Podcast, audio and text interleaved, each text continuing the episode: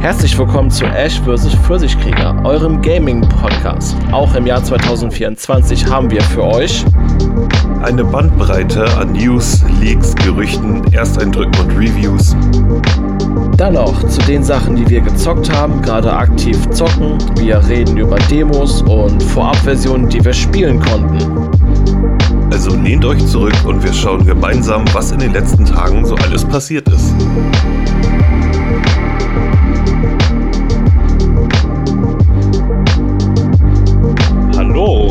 Frisch aus dem Krankenhaus. Der 40.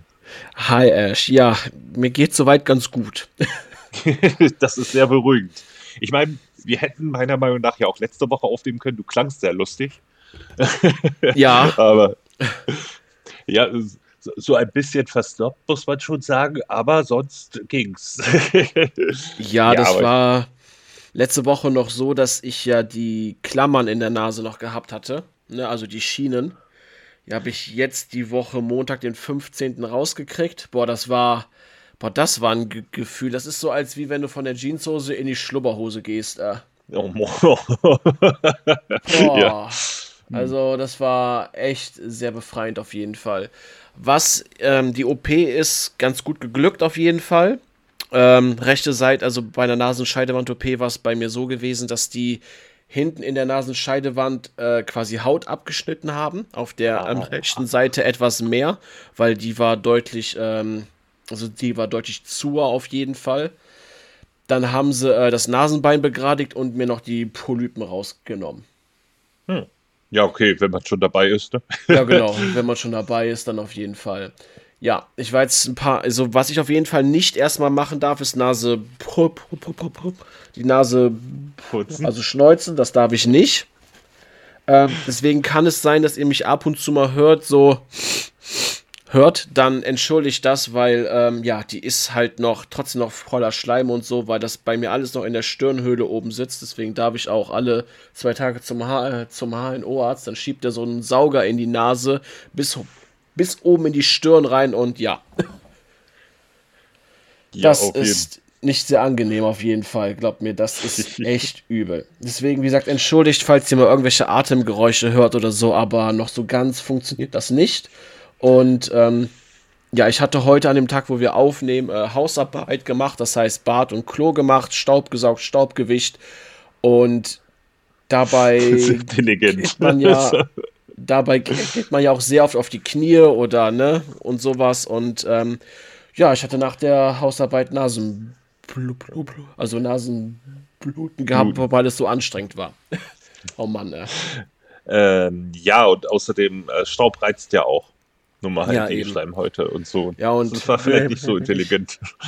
und wenn ich niese, darf ich auch nicht durch die Nase, ich muss durch den Mund. Das ist richtig übel. Ja, uh, ja das äh, klingt nach einer Menge Spaß. Also, ich meine. Ich bin jetzt erstmal bis zum 26.01. krankgeschrieben, weiß aber, dass ich auf jeden Fall noch eine, also ich gehe davon aus, ich bekomme noch eine Woche auf jeden Fall. Hm. Also das ist nach drei Wochen, in denen ich ausgeheilt, ne? Also deswegen, ich darf ja auch körperlich nichts, also auch gar nicht so viel tun. Ich darf ja noch, also ich darf, ich, ich dürfte ja noch überhaupt gar nicht mal mit dem Rad von hier aus zum HNO-Arzt fahren, was nur 8 was nur 8 Minuten Fahrt sind, weil es sein kann, dass ich einen Blutsturz kriege. So. oh Mann. Es ist echt ah. übel. Also wie gesagt, falls ihr irgendwelche Atemgeräusche hört oder so in den kommenden Folgen, dann entschuldigt das auf jeden Fall. Also heute Ash vs. Darth Vader. Ganz genau das. Ja, ja. Ah. Äh, ja. ja. Äh, wie war es denn bei dir so? Wir haben jetzt eine Woche Pause gemacht und so allgemein. Boah, es ist war, also letzte Woche, ich wollte sowas von aufnehmen, aber ja, was willst du machen halt, ne? Ähm, ich hatte schon fast überlegt, Solo einen aufzunehmen, einfach nur um ein paar Sachen äh, mal rauszuhauen. Äh, weil es ja momentan recht viel ähm, Hickhack ging, um irgendwie dass ähm, Xbox Multiplattform wird und so weiter und so fort. Aber ja, das sprechen wir, glaube ich, gleich nochmal ein bisschen drüber. Äh, machen wir erstmal News, dann schauen wir bei den Spielen, was wir so haben. Ähm, wir haben ja ja schon mal eine Pause gehabt und jetzt haben sich irgendwie recht viele Spiele angestaut. Und ähm, ja, und dann machen wir natürlich später, ähm, reden wir noch ein ganz bisschen über die ähm, Developer Direct von Xbox.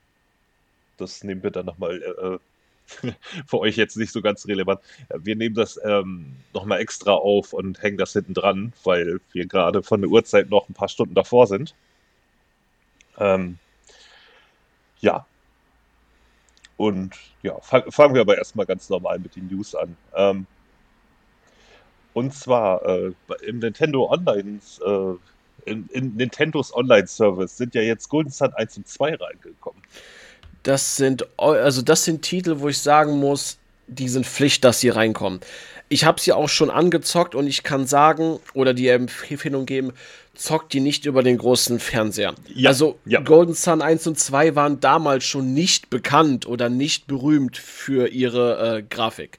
Die sahen auf dem, G auf dem, auf dem GBA schon nicht pralle aus. So, ne? Die Spieler haben ihre Qualitäten, das ist die Story und das Kampfsystem, aber das ist definitiv nicht die äh, Grafik. Und ich empfehle jeden, nehmt dann die Switch in die Hand und spielt das, äh, ja, spielt, spielt dann so, so über die Switch. Auf dem großen Fernseher macht das nicht. Ähm, ich habe es damals auf dem Emulator gespielt, auf dem großen Fernseher. Und äh, kann da nur zustimmen. Ich habe mal gehört, dass es auf dem Original GBA-Bildschirm durch die kleine Größe und so mit dem Stil alles wesentlich besser zusammenpasste. Und ähm, ich denke, dass da die Switch im Handheld-Modus äh, einen ähnlichen Effekt er erzielen wird. Weil die Optik halt auch wirklich sehr auf dieses Display halt ausgelegt ist, um das halt ein bisschen auszukontern, sage ich mal. Und ähm, es ist aber auch eins der wenigen GBA-Spiele, die ich damals auf dem Emulator durchgezogen habe. Ähm, ich kann nicht mal mehr genau sagen, warum, aber das Spiel hat richtig Spaß gemacht. Und ähm, ich hatte heute noch einen Kommentar gelassen, äh, gelesen in die Richtung, da freuen sie sich, die Nintendo-Fanboys, plötzlich so über irgendwie zwei Retro-Spiele die, äh, vom Game Boy, die reinkommen, als wäre es ein AAA-Release. Und äh, spielen es dann wahrscheinlich nur eine halbe Stunde. Aber da muss ich widersprechen, weil äh, ich hatte ja damals irgendwie so einen riesigen Batzen ROMs und bei dem bin ich hängen geblieben. Und wie gesagt, den ersten Teil habe ich durchgezogen. Und ja, den, das sagt ja eigentlich schon einiges. Den ersten Teil habe ich auch damals auf dem DS Lite durchgezogen. Ah. Also ähm, ich hatte ja noch den, also den, also den ersten Standard DS, den ich gehabt hatte, hatte und noch die Klappe für GBA-Spiele. So. Und das ist jo. immer noch eines der DS-Modelle. Also ich habe also ich habe ja noch einen, neben dem 3DS noch einen normalen DS XL, der ist ja auch total cool, weil der ist verdammt groß. Der hat nur keine Klappe mehr für GBA-Spiele. Und die Suche, also ja, also aktiv suchen tue ich nicht, aber wenn sich was ergibt, hätte ich noch gerne den ähm, DS Lite nochmal. Ne, den, äh, wo der die GBA-Klappe hat, weil dann kann man sich noch mal, noch mal ein paar GBA-Spiele zulegen. Ja, das wäre ganz also, cool. Ja, ist auf jeden Fall cool. Ähm, auf jeden Fall Spiele, die man sich ansehen sollte, wenn man den Service sowieso schon hat. Schadet das ja auch nicht. Ähm, und natürlich irgendwie Bock auf Rollenspiele hat. Die Sachen von Camelot sind halt ähm, relativ speziell. Sind halt auch die Leute, die hinter sowas wie Shining Force stecken und so. Also das Menüsystem erkennt man sofort. Ja, die haben damals jo. ganz coole Spiele gemacht und dann sind die irgendwie in die Mario Golf Spiele abgedriftet und seitdem hast du von denen auch überhaupt gar nichts mehr gehört. die hatten, glaube ich, ein Mario Golf rausgebracht, was so ein mhm. bisschen Rollenspiel war. Das, das war noch ganz cool, aber alles, was irgendwie danach kam, ist auch an mir vorbeigezogen. War jetzt auch nicht mehr das Camelot von früher, ne? Also gut, das Rare von heute ist auch nicht mehr das Rare von früher, ist halt so, ne? Wenn Leute irgendwann gehen, dann ist es, ne? So, ja, vor allem, da neue Strukturen reinkommen. Ja, auch bei älteren Firmen oder so. Eigentlich, ähm, du brauchst ja nur die ganzen anderen Studios ansehen und wie viele Meldungen man so pro Woche hat. Ähm, wie viele Köpfe von welchen Studios ähm, ja, irgendwie wechseln oder dann ein eigenes kleines machen, weil die keinen Bock mehr auf AAA haben und sowas. Ähm, ich denke mal, dass Naughty Dog und äh, Santa Monica Studio zum Beispiel von Sony auch eigentlich nur ein Gerippe sind. Aber hey, solange die gute Qualität raushauen, weil nur weil ein Kopf geht, heißt es ja nicht, dass kein guter nachkommt. Ne? Und äh, 343 ist zum Beispiel im Grunde genommen doch Bungie. So im, vom, vom Kernteam her. Das wissen die meisten halt aber nicht. Ne? Und dementsprechend wurden die aber auch schlecht aufgenommen. So, ne? Weil Bungie war ja die richtigen und so. Aber gut, das ist nochmal eine andere Diskussion. Ja, ähm, ja, was äh, sicherlich äh, noch ein Großteil seiner Leute hat, ist Remedy. Ähm, genau, um die, um die haben wir jetzt auch eine neue News. Mhm. Ähm, also, neben der Tatsache, dass sie momentan mit ihrem Logo ein bisschen Probleme mit Rockstar haben, weil sie jetzt so ein neues R haben, im Gegensatz zu früher, was noch sehr stilisiert war, ist es jetzt einfach so, so ein, ja, ähm, anderes R. Dieses R sieht aber dem von Rockstar vielleicht ein bisschen sehr ähnlich. Deswegen macht jetzt Tech 2 Ärger. Ähm, ich weiß nicht, ob ich es nachvollziehen kann, aber schon ein bisschen. Weil, ja, äh, auf der einen Seite sage ich mir, man soll sich nicht so anstellen. Auf der anderen Seite, wenn man die beiden Logos so nebeneinander sieht, ähm, kann ich zumindest verstehen, warum äh, Take-Two dann sagt, aber hey, äh, wenn wir nicht dagegen vorgehen, könnte es sein, dass es, wir irgendwie Probleme wegen Markenrechten kriegen und so. Weil ähm, wenn du dir ein Logo schützen lässt, musst du auch dafür sorgen, dass das geschützt bleibt, sozusagen. Also wenn du äh, das bei ein, zwei Leuten irgendwie durchgehen lässt, dann hast du am Ende keinen, äh, ja, hast du quasi dein Trademark verwirkt und alle können es nutzen, wie sie wollen. Ähm, ja, allerdings äh, die Hauptnews. ähm, ja, äh, letztendlich äh, hat das Studio auf jeden Fall gut Awards abgeräumt äh, bei den Game Awards. Ähm, und sie haben sich noch ein paar Namensrechte gesichert und ähm, Control 2 soll jetzt in Entwicklung sein. Äh, angeblich soll es äh, momentan FBC Firebreak heißen. Ähm, das FBC ist ja das ähm, Federal Bureau of Control. Äh, was irgendwie noch nicht ganz sicher ist, ob das jetzt dieser Multiplayer-Teil ist, der, über den schon lange gesprochen wird, oder tatsächlich ein einfach ein richtiges Control 2. Da sind sich irgendwie die ganzen Quellen noch ein bisschen uneinig. Ähm, ja, und äh, der, Name ist nicht nur für ein Spiel, sondern auch für Kleidung und eine TV-Serie gesichert worden. Was ich irgendwie ziemlich cool finde. Ne, machen sie wahrscheinlich FBC-Merch. Wobei, wenn ich den Namen FBC Firebreak höre, könnte ich natürlich davon, also könnte man natürlich davon ausgehen, dass das dieser Mehrspieler sein wird. Ne, rein vom Namen her so. Ja, auf jeden Fall. Ähm, die, die haben aber jetzt zumindest eine ganze Menge Sachen in Entwicklung. Das ist ja eigentlich schon mal interessant zu sehen, obwohl äh, man sagen muss, dass Elevate 2 wohl nicht so erfolgreich ist, wie man denkt. Ne, weil es, es, hat ja wirklich überall Höchstwertungen kassiert und ähm, wie gesagt, gut bei den Game Awards abgegriffen und so, aber in den Verkaufszahlen soll sich das alles leider nicht so widerspiegeln. Ich habe jetzt keine Zahlen vorliegen, aber ähm, sie sind jeweils deutlich schwächer, als man denkt. Also, äh, aber das Problem hatte Remedy eigentlich schon fast immer und äh, irgendwie leben sie noch. Also, ähm, sie haben halt eine, eine Hardcore-Fanbase und anscheinend sind deren Leute, die das finanzieren, da sehr gnädig. Na, ähm, jo.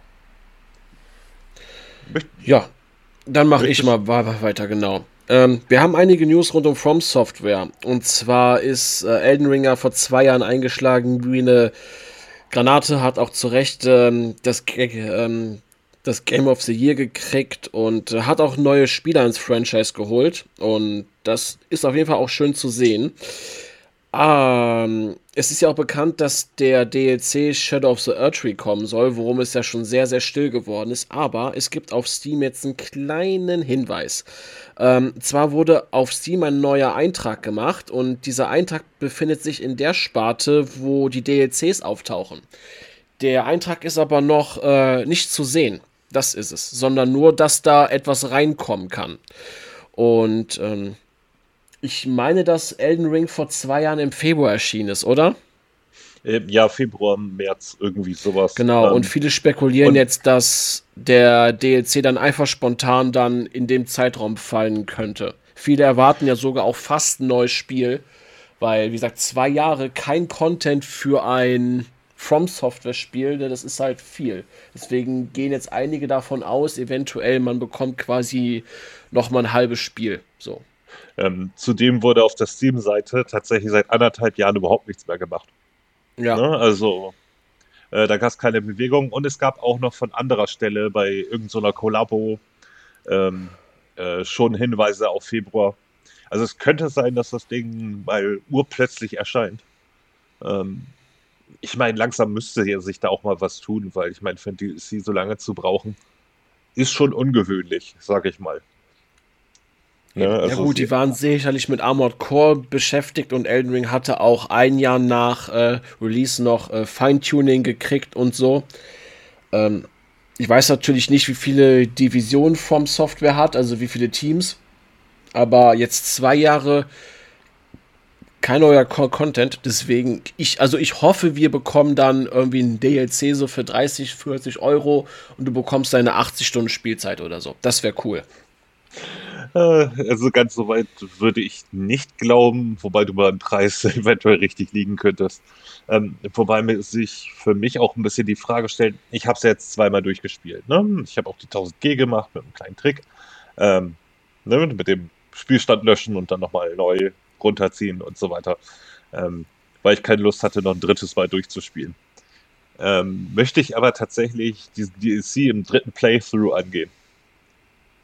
Ähm, ja, ich habe es nur einmal durch und deswegen habe ich mir den zweiten Durchgang eigentlich für einen DLC gespart, bei dem ich dachte, dass der eigentlich ein halbes Jahr später kommt oder so, aber. Oder ein Jahr.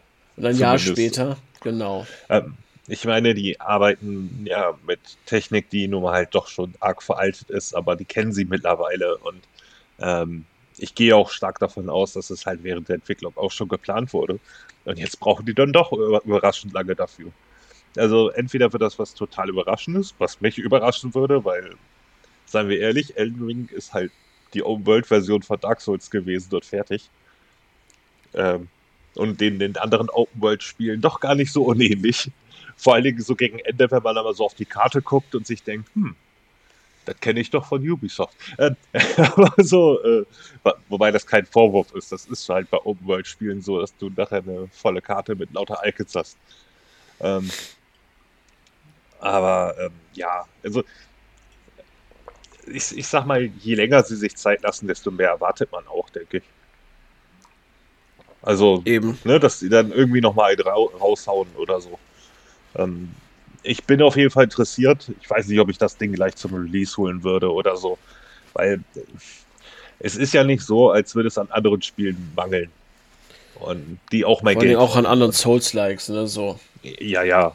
Ne, ich finde es halt nur für mich persönlich trotzdem schade, dass ich Elden Ring nur einmal durchgespielt habe. Ne, ich ich habe für den ersten Durchgang 162 Stunden gebraucht. Klar, wenn ich dann nochmal neu angefangen, also nochmal neuen Spielstand direkt ähm, starten würde, wäre ich schneller durchgekommen. Ich finde es trotzdem nur schade, dass ich nicht direkt einen zweiten Durchgang gestartet habe, weil jetzt ähm, werde ich für einen kommenden zweiten Durchgang bestimmt nochmal so lange brauchen. Leider.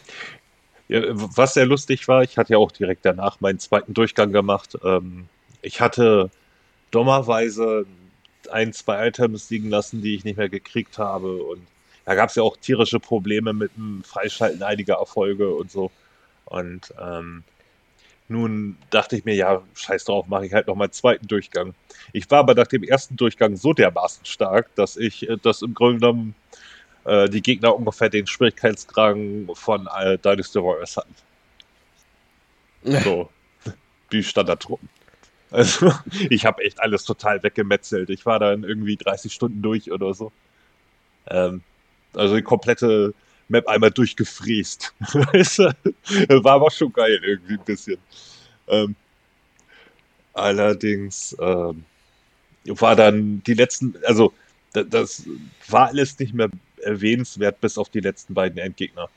Und vor allen Dingen der letzte ähm, war beim ersten Mal spielen absolut kein Problem, beim zweiten Mal hat er aber einfach mal, weil sie sich den, ganz, die ganze Sache ein bisschen einfach gemacht haben, ja, machen wir alles, äh, alles beispielsweise mal zwei und dann reicht das schon. Das Problem bei diesem Endgegner ist, dass er sich aber auch selber heilen kann und ähm, den rechtzeitig dann fertig zu kriegen, ist egal wie stark du bist, du brauchst Glück. So ein bisschen. Also es, äh, ansonsten beim ersten Mal durchspielen äh, habe ich den so umgeklatscht. Weißt du, so, das war schon fast enttäuschend. Beim zweiten Mal hat er dann aber halt angefangen, Ärger zu machen. So, weil dann einfach alles mal zwei genommen wurde. Aber gut. Äh, aber äh, deswegen stelle ich halt einen dritten Durchgang mit dem Spielstand in Frage. Und ob würde ich nochmal bei Null anfangen wollen? Irgendwie auch nicht. Eigentlich, also eigentlich ist es bei Null anfangen eigentlich immer das, Spann äh, immer das äh, Spannendste. Aber ich kann es irgendwie auch verstehen. Ja, wenn, wenn du bei dem ersten Durchgang irgendwie 70 bis 90 Stunden reingehauen hast, dann musst du halt schon dreimal überlegen, ob du dir nochmal so eine Spielzeit antust. Klar, ähm, ich würde wahrscheinlich heute immer noch deutlich kürzer brauchen, als ich beim ersten Mal. Ja, ich auch, klar. Auch wenn es jetzt schon ein bisschen her ist, aber ähm, ja, das ist halt genauso, wie wenn ich mich frage, ob ich auf der Playstation einfach nochmal Assassin's Creed Valhalla zocke, weil ich der Teil hat irgendwie Bock gemacht. Der war zwar ein bisschen lang, aber gut. Ne? Ähm, auf der anderen Seite sind das dann eben auch wieder 70 plus Stunden. Äh, und das alles nochmal, ich weiß nicht. Ne? Oder Assassin's Creed Odyssey oder so. Ähm, und in dem Sinne, und weiß nicht, ob ich das machen würde. Und das ist dann so der Moment, wo ich überlege, wenn es eine Komplettversion gibt, ob ich mir die nicht noch mal für PlayStation hole, weil dann habe ich zumindest Trophies als kleine Zusatzmotivation irgendwie weiterzumachen, wenn du verstehst, was ich meine. Nee, nee, das kann ja, ich verstehen auf jeden Fall. Das ist zumindest hier mein, mein, mein psychologischen äh, Drop da kriege, so damit ich weitermache. ähm, mal sehen. Ja, äh, ja, aber ich bin gespannt über Preis und Umfang. Ähm, könnte natürlich auch sein, dass sie das machen wie bei den anderen Teilen, sofern ich das gehört habe.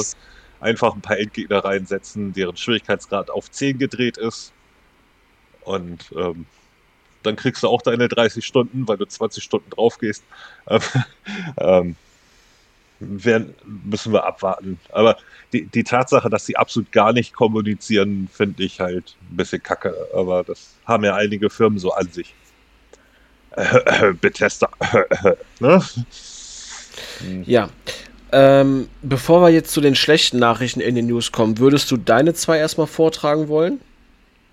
Ähm, ja, ähm, können wir gerne machen. So. Ähm, Gut. Und zwar gab es halt diese Diskussion darum, ob äh, Microsoft jetzt äh, Third Party wird, weil äh, eventuell Hi-Fi Rush für ähm, Switch und auch vielleicht für PlayStation erscheint. Ich meine, vielleicht wissen wir heute ab mehr. Ne? Also das können wir jetzt halt schlecht sagen. Ähm, und natürlich regt man sich auf, ne? weil dieses Brand Xbox vielleicht dadurch beschädigt wird, weil jetzt fangen sie an, ihre Spiele rauszubringen. Äh, darf aber auch nicht ganz vergessen, denke ich, ähm, dass Hi-Fi Rush ist jetzt nicht Halo, Gears, Forza oder irgendwas richtig Großes. Ich meine, das ist mein Spiel des letzten Jahres, keine Frage. Aber es ist halt immer noch ein Nischentitel und einer der Nischentitel, die mit Abstand am meisten Awards kassiert haben, also am meisten auch Aufmerksamkeit bekommen haben, so drumherum. Und äh, wenn Microsoft jetzt sich entscheidet, diesen leichten Hype, den sie dann wieder bekommen haben, immerhin ist das Spiel schon über ein Jahr alt, äh, ja, irgendwie dann doch noch in Geld umsetzen zu wollen, ja, vielleicht verwässert das ein bisschen für den einen oder anderen die Marke, aber ähm, so groß ist die Marke halt auch nicht. Also sie haben ja vorher auch schon Ori meinetwegen auf Switch umgesetzt, äh, umsetzen lassen, weil ähm, sie dann einfach gerade bei Nintendo an eine Zielgruppe kommen, an die sie niemals rankommen werden mit der Xbox. Egal was passiert, sie werden niemals diese Zielgruppe erreichen. Und die hat eventuell Interesse dran auf der Switch verkaufen sich einige Sachen so verdammt gut, äh, die sie auf den anderen Konsolen irgendwie wie Blei in den Regalen liegen, in Anführungsstrichen. Ähm, es wäre also nicht komplett dumm, es zu machen. Ich meine, bei der PlayStation sieht man das vielleicht ein bisschen enger, weil das die direkte Konkurrenz ist. Aber ähm, ja, nachdem ich mich, wie gesagt, am Anfang auch ein bisschen aufgeregt habe, weil sie stellen sich ja auch schon teilweise ein bisschen was das Marketing angeht, schon ziemlich blöd an. Ähm, aber äh, ja, wie gesagt, Ori wurde auch portiert, Xbox gibt es immer noch. Und es wird sie auch weitergeben. Weil ähm, die, diese große Idee, ja, die werden jetzt Third-Party-Publisher, klingt im ersten Moment ja, ne, weil ein paar Sachen portiert werden, ganz nett. Aber wenn man überlegt, dass sie dann aber auch auf die äh, Kohle aus dem Xbox Store beispielsweise verzichten würden, was eine Menge ist. Man darf nicht ganz vergessen, die PlayStation verkauft sich zwar x-mal besser, allerdings haben auch schon mehrere Publisher gesagt, dass äh, die Kaufkraft auf der Xbox im Verhältnis teilweise sogar fast höher ist als bei der PlayStation. Weil du bei der PlayStation einfach sehr viele User hast, die wenig kaufen. Oder fast gar nichts. Die kaufen ihr FIFA, COD, ihre Mikrotransaktionen in Minecraft und bei äh, Fortnite. Aber der Rest interessiert die nicht. Ne? Also, wenn, wenn man sich einfach mal den Erfolg ihrer Exklusivtitel ansieht, ähm, die sauteuer sind, wie man jetzt ja einfach auch durch die Leaks nochmal ordentlich bestätigt bekommen hat und ja auch schon im Vorfeld und so. Ähm, äh, das ist nicht so viel. Weil, wenn du 10 Millionen verkaufst, wenn ein Spiel aber 300 Millionen gekostet hat, weißt du, so, das ist nichts, das verpufft alles. Weil auch Marketing und so weiter eine Menge frisst. Die Marvel-Lizenz frisst viel. Äh, beispielsweise bei so einem Spider-Man. Und ähm, letzten Endes der Store bringt halt den Firmen die meiste Kohle ein. Einfach um Fremdherstellerprodukte zu verticken. Dann kommt dazu noch der Game Pass, der zwar jetzt auf Konsole ja nicht mehr wächst, ja, aber sie sind eine regelmäßige Einnahmequelle. Wie viele Leute kennt ihr, die den Game Pass einmal aktiviert haben und danach wieder deaktiviert haben, für, auch teilweise für einen langen Zeitraum? Dann trifft man kaum. Weil die meisten behalten ihn, weil das Angebot einfach zu gut ist. Auch wenn sie mal ein, zwei Monate nicht wirklich nutzen. Ne? Also, ich glaube, da sollte man nicht so dieses ganze Doom und Gloom vielleicht nicht ganz so ernst nehmen. Äh, und ja, wie gesagt, die heute Abend kommt dann noch die ähm, äh, der Developer Direct. Und es sind auch für dieses Jahr eine Menge Spiele angekündigt, die irgendwie exklusiv für Xbox kommen. Und äh, selbst wenn sie irgendwann mal ein Jahr später auf der anderen Plattform sind, hey, ich habe sie du oder ich haben sie ja längst im Game Pass gespielt. Und daher abwarten und Tee trinken. Was ist deine Meinung dazu? Also ich würde es natürlich nicht gerne sehen wollen, wenn äh, Microsoft denselben Platz einnimmt wie Sega und Atari. Ne? Das wäre natürlich mhm. doof. Aber ich glaube, Phil Spencer sagte ja auch, dass die bei einigen Spielen von Fall zu Fall entscheiden, wenn die irgendwas auf anderen Plattformen rausbringen. Und wie du schon sagtest, so die Nintendo-Zielgruppe ist halt ein Markt, den wird, den werden die nicht abgreifen können. Egal, was für Spiele die wohl auf ihrer Plattform raushauen, die werden die Nintendo-Fanbase nicht kriegen. Und keine Ahnung, wenn jetzt ein Sea of Thieves ähm, oder ein Hi-Fi Rush jetzt noch äh, sich überlegen, auf die Nintendo Switch zu bringen und, und das sind Spiele, die kann ich mir auf einer Switch 2 später ne, ganz gut vorstellen ja, dann haben die da auch eine neue Fanbase quasi ne, und verdienen dadurch ihr Geld. Ähm, ja, vor allen Dingen, weil es ist ja ein Live-Service-Spiel. Wie gesagt, da ist ja auch irgendwo PlayStation mit in die Diskussion aufgetaucht, dass es eventuell mal überlegt wurde, ob da jetzt was dabei rumkommt, keine Ahnung, aber es ist ein Multiplayer-Spiel, das hauptsächlich ihr äh, Geld damit macht, dass es viele Leute spielen. Und man darf auch nicht ganz vergessen, ähm, auf der Xbox ist es im Game Pass, auf den anderen Plattformen musst du es immer noch kaufen.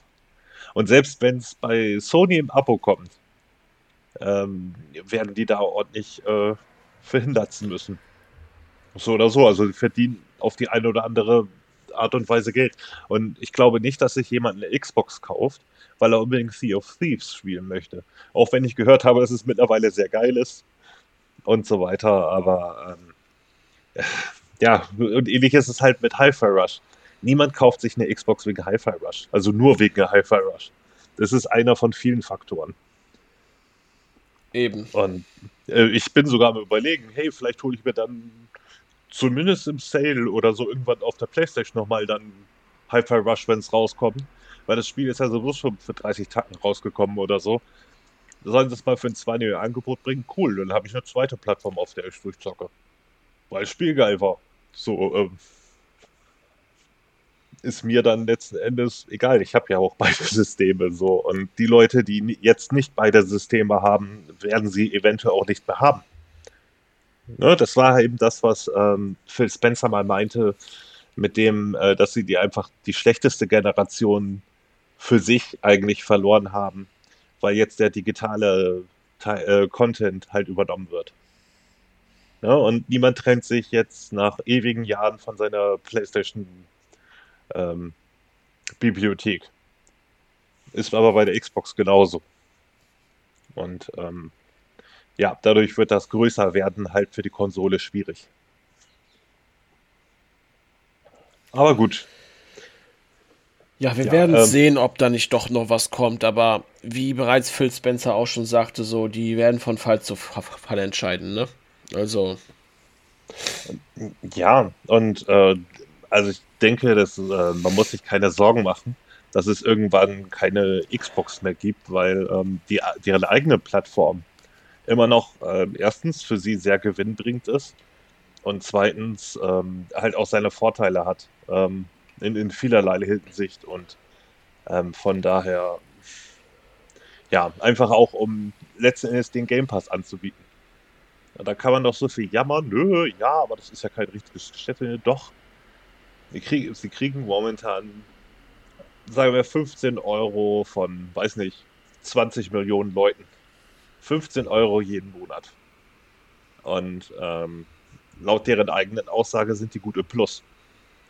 Und deswegen können ja, sie der Game Pass und sowas ist auch sowieso so ein der Game Pass und sowas ist doch sowieso so ein Thema, das man auch mal gerne mal zu dritt oder so bequatschen könnte, weil ähm, es ja auch viele gibt, die ähm, und da bin ich auch leicht bei, die irgendwie das Gefühl haben, wenn es den Game Pass nicht geben würde und die Spiele für, für 70, 80 Euro rauskommen, wäre vielleicht die Qualität höher. Ne? So. Also ich, ah, ich habe jetzt auch nicht vor, Starfield schlecht zu reden, aber ich stelle mir halt mal vor, so, wenn es den Game Pass nicht geben würde und Starfield würde für 70, 80, äh, für 70, 80 Euro kommen, wäre es dann vielleicht technisch nicht noch ein Schritt nach vorne gewesen, weil ich habe immer das Gefühl, Spiele, die für den Game Pass rauskommen, so, ähm, dass die jetzt nicht hingeschludert werden, aber dass man mal ganz gerne ein Auge zudrückt, so.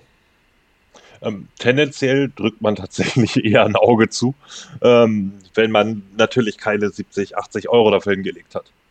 Allerdings ist, halte ich momentan für das Problem, es ist scheißegal, ob du 70 oder 80 Euro hinlegst. Fast alle Titel, die momentan rauskommen, sind beim Release für den Arsch.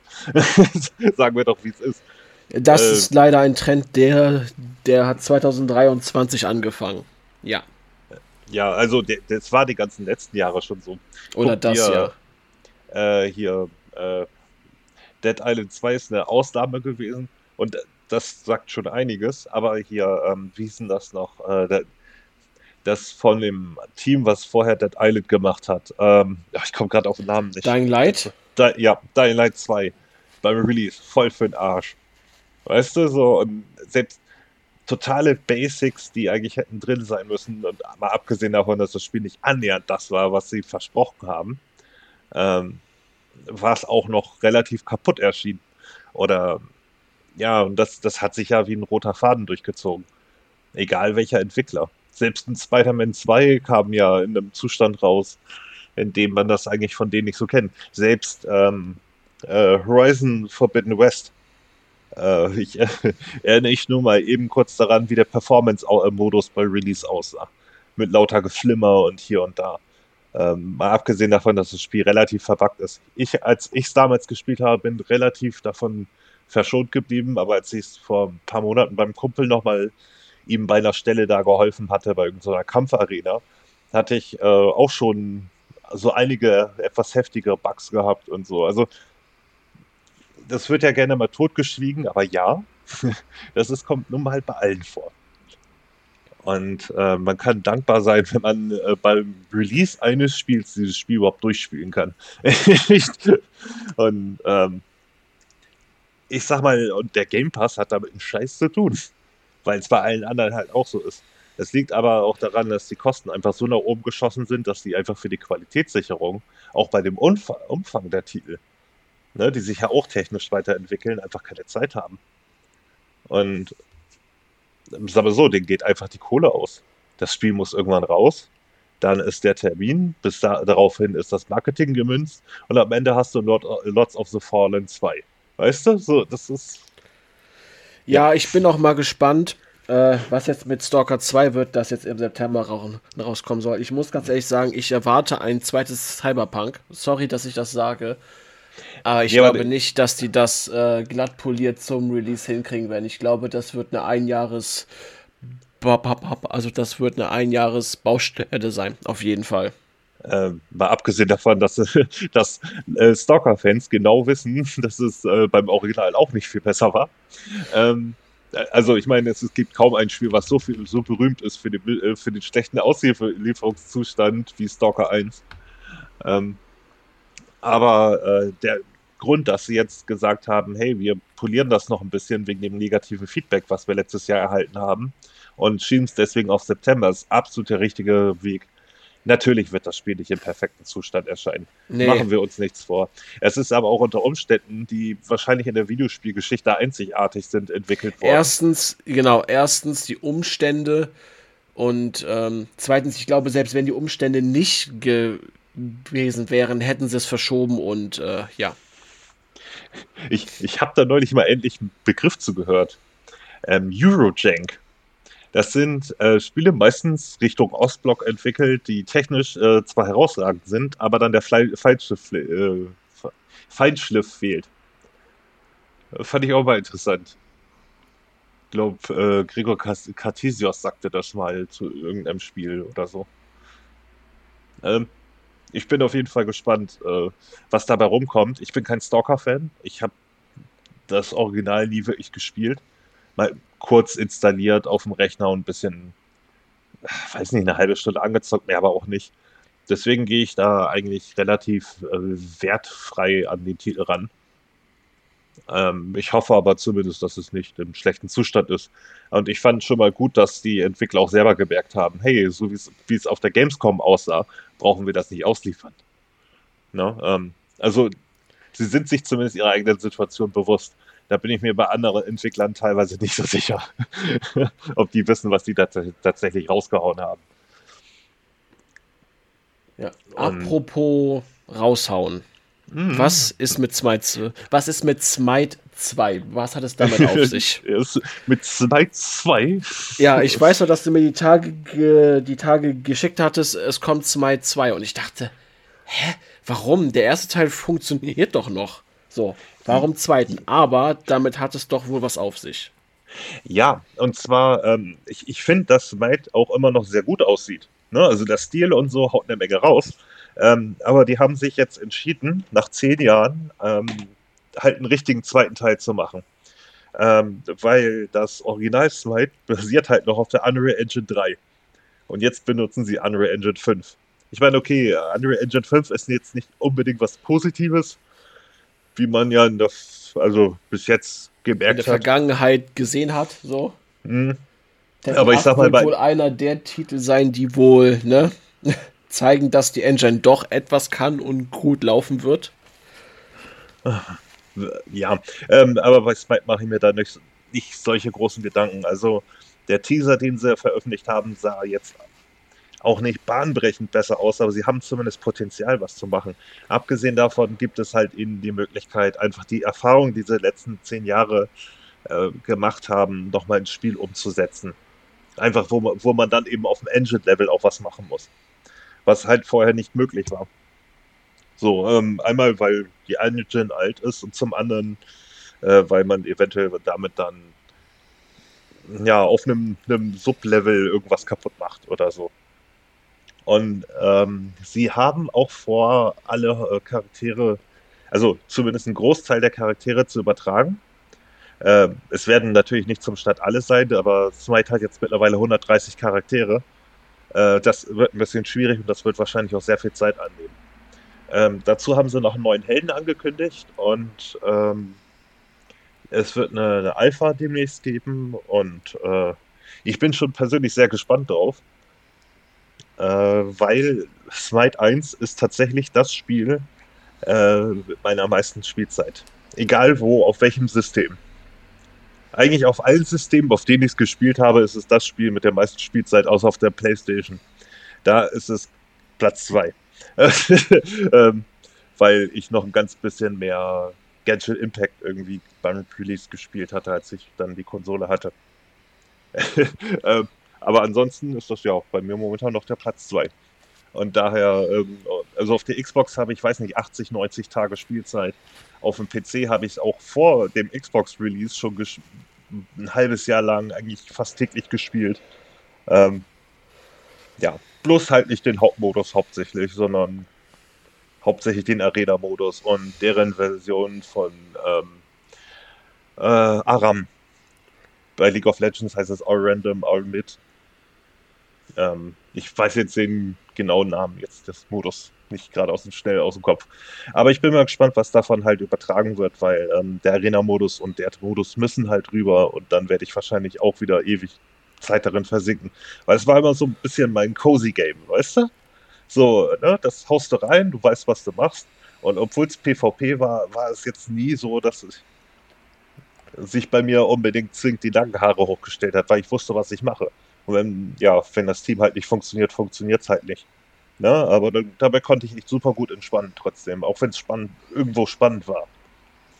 Ähm, äh, auch noch ein wichtiger Hinweis vielleicht, ähm, die Outfits werden natürlich auch nicht alle übertragen, aber es soll eine Art Legacy-System geben. Und ähm, dazu haben sie angekündigt, dass sie im Gegensatz zu Overwatch ähm, den ersten Teil auch nicht abschalten.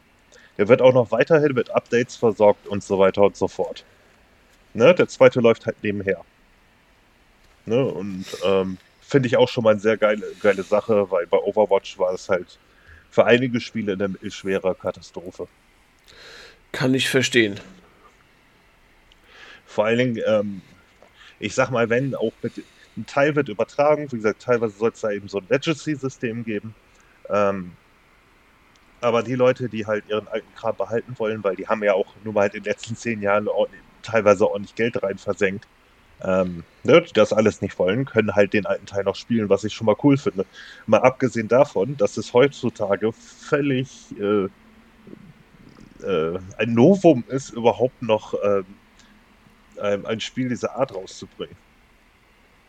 Ne? Also ich meine, der, der ganze Dingsen-Trend hier. Ähm, MOBA-Trend ist durch. Genau. Schon seit ein paar, paar Jahren. Eben, der, der ist seit, seit ein paar Jahren durch. Und sie setzen immer noch drauf, weil es halt eben eins der drei erfolgreichsten ist. Und ja. ähm, zeigt damit aber auch deutlich mehr Eier, als das äh, Dota oder äh, League of Legends gemacht haben die übrigens immer noch nicht äh, Wild Rift für die Konsole rausgebracht haben, was eigentlich mal vor drei Jahren kommen sollte. so. Ähm. Oh ja, und genau, äh, Smite 2 kommt auch gleich für PlayStation 5, Xbox Series und PC. Äh, Switch bin ich unsicher, ich glaube nicht, aber ähm, hab's jetzt auch nicht, also ich habe auch nicht so genau drauf geachtet. Ich habe nur die, die Konsolen gesehen, die mich interessieren. Also geil. Immer her damit. ich freue mich. Ja, cool. So, aber dann kommen wir mal zu negativen News. Es wurde genau. entlassen. Ja, das, was ähm, 2023 angefangen hat, zieht sich auch 2024 jetzt äh, ja, zieht jetzt auch seine Bahn. Denn äh, fangen wir mal an. Ja, Twitch entlässt 35% ihrer Be Belegschaft. Das sind 500 Leute. Ähm, muss ich ganz ehrlich sagen, kommt jetzt nicht sehr überraschend, weil ich meine, dass äh, Twitch auch derzeit nicht so gut dasteht. Nee, die ich. haben sich auch mittlerweile aus Südkorea oder so zurückgezogen, einfach weil sie ja Geld sparen müssen und sich das da einfach nicht mehr gelohnt hat. Auch mit den neuen Regelungen was das Internet angeht und so. Das wird alles zu teuer. Und ja, ähm, ja sag mal so, ich glaube nicht, dass Twitch irgendwann mal schwarze Zahlen geschrieben hat. Also ist halt, ja, also Amazon unterstützt die schon sehr stark. So ist es nicht, aber man kann halt nicht alles ne, machen. Irgendwo muss halt dann mal gespart werden. Aber ähnlich verhält es sich ja auch bei Discord. Da sind ja. auch mal eben 170 Angestellte gegangen. Ne, ähm, ja, und da kenne ich mich ja nicht so wirklich also aus. Warum und wieso? Ähm. Das habe ich jetzt nicht ähm, verfolgt bei denen. Äh, was mir aufgefallen ist bei den ganzen Kündigungen, so wenn man die mal ein bisschen hinterfragt und ein bisschen nach Infos guckt, meistens ist es tatsächlich viel Marketing, viel drumherum und nicht die Technik an sich dahinter. Auch bei diesen ganzen Spielestudios sind meistens irgendwie Teile vom Marketing weggebrochen und ähm, ähnlichen Bereichen und eher selten die Spieleentwicklung an sich. Ähm, dass sie versuchen, irgendwie schlanker zu werden, erstens, um Kosten zu sparen und zweitens, ähm, wenn du einfach sehr viele Mitarbeiter hast, sind, egal was du neu machen möchtest oder ändern möchtest, ist dann immer ein größeres Problem, als wenn du weniger hast. Und ähm, das sieht man halt momentan bei so ziemlich jeder Firma. Äh, der nächste Jahr auf der, ähm, äh, auf der Liste ist ja Unity. Ne? Die gehen auch nochmal mit Mähdrescher durch und ähm, äh, sie sollen planen, 25% der Belegschaft zu entlassen. Klar, weil ihr letzter Plan nicht richtig funktioniert hat und so viel Gegenwehr hatte und dass sie natürlich auch alles Geld kostet, heißt das dann mal eben 1800 Angestellte werden in Zukunft entlassen. Da merkt man erstmal, wie groß solche Firmen überhaupt sind. Ja, ich, ja, ich dachte so 25 Prozent, ach, das ist gar nicht so viel, ja, und dann 1800. Also. Ja, also man hat ja gar keine Vorstellung, wie viele Leute hinter sowas arbeiten. Ich meine, man, Discord, 17% der Belegschaft, das sind 170 Anstell Angestellte. Alter, haben die viele Leute. Ne? Also, ähm, das ist nur so für so ein Chatprogramm quasi, ne? Also. Ja, ja. Das ist schon krass.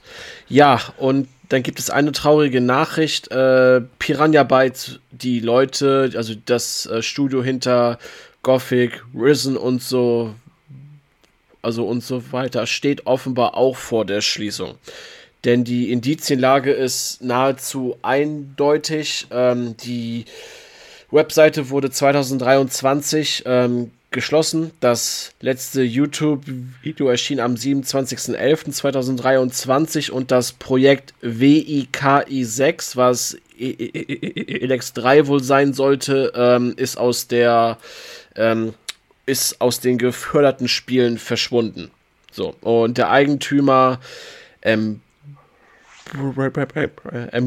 Embracer, hatte auch schon lange Zeit für Piranha Bytes äh, einen neuen Pub Publisher gesucht, aber ziemlich erfolglos und dann fing man schon 2023 an, Angestellte rauszuwerfen. Was ich bei Piranha Bytes ziemlich schade finde, weil ein deutsches Studio weniger auf jeden Fall, die ja schon seit Jahrzehnten dabei sind. Man kann sich natürlich über die Qualität des, also der Spiele streiten. Ja, die sind nicht so gut, aber trotzdem spürt man in dem Spiel, also in den Spielen Liebe und sowas Kerniges, das nicht viele Spieler haben. Äh, sie haben auf jeden Fall ihren eigenen Stil. Ich habe denen ehrlich gesagt nie richtig eine Chance eingeräumt. Aber es gibt viele Leute, die mir immer wieder sagen, dass man darin was finden kann. Mit, äh, mit, ja. Mitunter du. ja.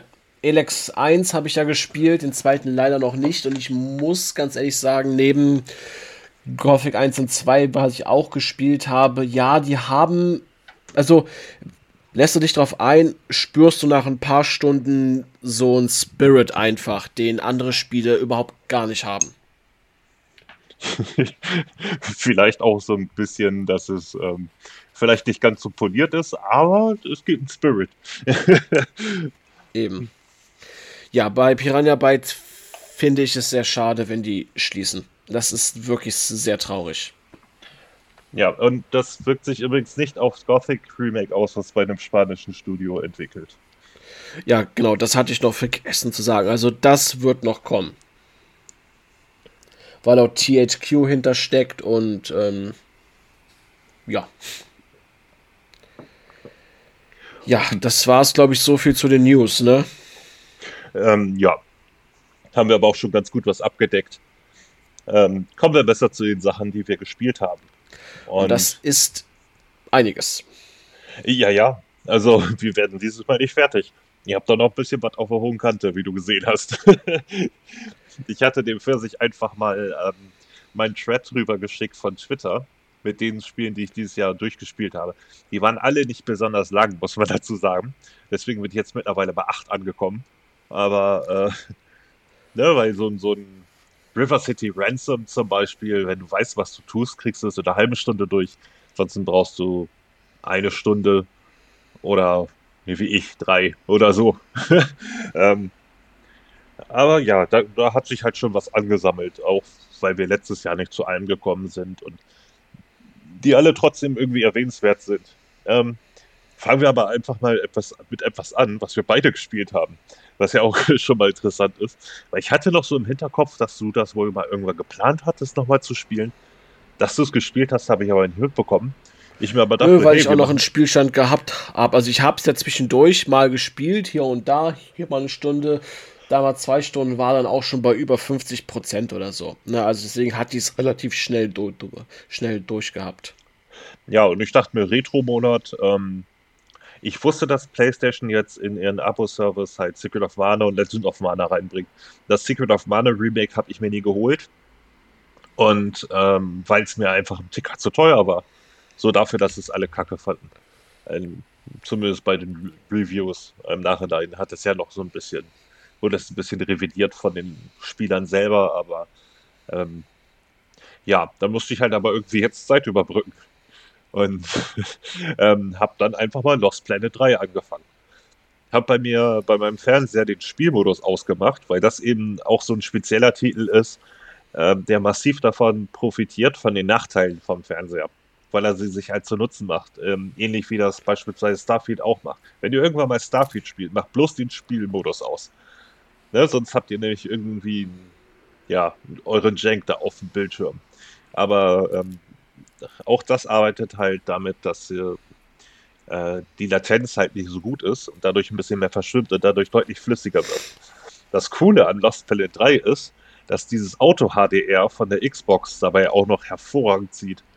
Das Spiel ist, wie gesagt, wie gemacht dafür. Und ähm, das Spiel lief ja auf Unreal Engine 3. Ich habe mich mal erkundigt. Und, ähm, oder stand am Anfang, ich weiß es nicht mehr. Und, ähm, boah, sieht das gut aus. Jetzt mal ernsthaft. Also damit habe ich echt nicht gerechnet. Also vor allen Dingen, nachdem das irgendwie bei Release echt viel Hass abbekommen hat und doch schon ziemlich schlechte Wertung bekommen hatte dafür, dass es auch sehr anders ist als die Vorgänger, ähm, war ich erstmal positiv überrascht, wie verdammt gut das Spiel aussieht. Auch heute noch. Ne, also steht den heutigen gar nicht so weit hinterher, wie man das jetzt erwarten würde für ein Spiel mit dem Alter. Ich weiß ja nicht genau, wann es kam. Ich glaube 2013 muss das auch so um die Dreh gewesen sein. Das kam mit Dead Space 3 raus im selben Jahr. Mhm. Und, Weil ähm, damals hat man ja den Joke gemacht, so wenn Dead Space 3 sich die Action und den Eisplaneten klaut, dann klaut sich Lost, Lost Planet 3 eben äh, die, ähm, die das Spielprinzip. Ähm, Atmosphäre, genau, oder das. Ähm, so. Ja, also es, es, gibt Spiele, die halt einem anderen Spiel ähnlich sehen. Und es gibt halt Lost Planet 3, bei dem du einfach die einfach die ganze Zeit ins Gesicht, äh, ins Gesicht geschlagen wird, hey, Dead Space hatte Erfolg, wir machen das jetzt so ähnlich. Das fängt beim Item-Menü an und Kamera, Spielgeschwindigkeit. Es ist alles doch Dead Space sehr, sehr ähnlich. Es hat zwar ihren eigenen kleinen Twists natürlich, aber ähm, also so ein Hauch Gears of War ist auch noch drin. So ist es nicht. Aber mit dem, ich sag mal, der erste Teil hatte mit dem zweiten Teil schon, die hatten einfach nichts miteinander wirklich zu tun waren aber recht flotte Spiele, sage ich mal. Ne? Und sehr, sehr arcadig auf jeden Fall. Sagen wir es so. Das ja. waren, das sind halt Überbleibsel gewesen aus der, also Gameplay-technisch von der Konsolen, äh, Konsolengeneration davor und das, was Capcom damals konnte. Quasi Arcade-Games. So, ne? Also Spiele, jo. die sich so wirklich arkadisch anfühlen. Und Lost und Lost 3 ist ein totaler Bruch. Also absolut. Also das setzt auf Story, das setzt auf Atmosphäre, ne? vor, also vor allen Dingen auf Sound, ja. Ich glaube, du sagtest, oh, ja. der war sehr laut auf jeden Fall. Nee, also war vor allen Dingen gut. Ja, ähm, ja ich finde ich find, find den Sound fantastisch in dem Spiel. So. Ähm, das Spiel hat ähm, ja auch neben beispielsweise auch Dead Space 2 dann vor einem Jahr oder so, noch ein bisschen länger, ähm, nochmal vor Augen geführt, wie stark damals mit Sound gearbeitet wurde, wo heute irgendwie ja fast nichts mehr passiert. Ähm, Lost Planet 3 war an einer Stelle so gut abgemischt. Da war im Hintergrund ein Alarm. Und ich musste wirklich dreimal Pause drücken beim Spielen, weil ich habe eine 5.1 Anlage, ne, und die natürlich auch ähm, ja, auf einer moderaten Lautstärke, weil ich habe Nachbarn. Und ähm, ich musste dreimal Pause drücken, weil ich mir, um sicher zu gehen, dass nicht von irgendwo draußen dieser Alarm kommt. Das hätte ja irgendwie Feuerwehr sein können oder so. Und das ist übel, weißt du so? Aber du weißt es auch, nachdem du einmal Pause drückst, oh, dann hört es ja auf. Aber dann wiederholst du es doch zweimal, weil es einfach vom, von der Abmischung so gut gelungen ist, dass du da irgendwie völlig irritiert bist. Und das ist mega. Das ist so. mir auch aufgefallen. Ich habe es ja mit Kopfhörern gezockt und selbst wenn du gegen die Akriden kämpfst, so, du kannst tatsächlich hören, wenn die hinter dir sind, von wo die kommen. Du hörst jeden Schritt. Das ist echt übel. Du hörst von den Akriden echt dieses Ge echt die Schritte, den ihre Geräusche, die die machen und du kannst das über die Kopfhörer orten und das für ein Spiel von 2013 finde ich das ziemlich gut eigentlich. Ja, und wie gesagt, zeigt aber auch wieder, wie wenig ähm, darauf noch Wert gelegt wurde, irgendwie, vor allen Dingen in der Generation danach. Du hast es ja auch schon bei Spielen gehabt, wie beispielsweise Battlefield 2. Ich finde, dass Battlefield 2 und 3 immer noch besseren Sound hatten, so insgesamt, als die Nachfolger. Die natürlich auch sehr gut waren, aber die, dieses Quäntchen extra Qualität war da irgendwie noch vorhanden, fand ich.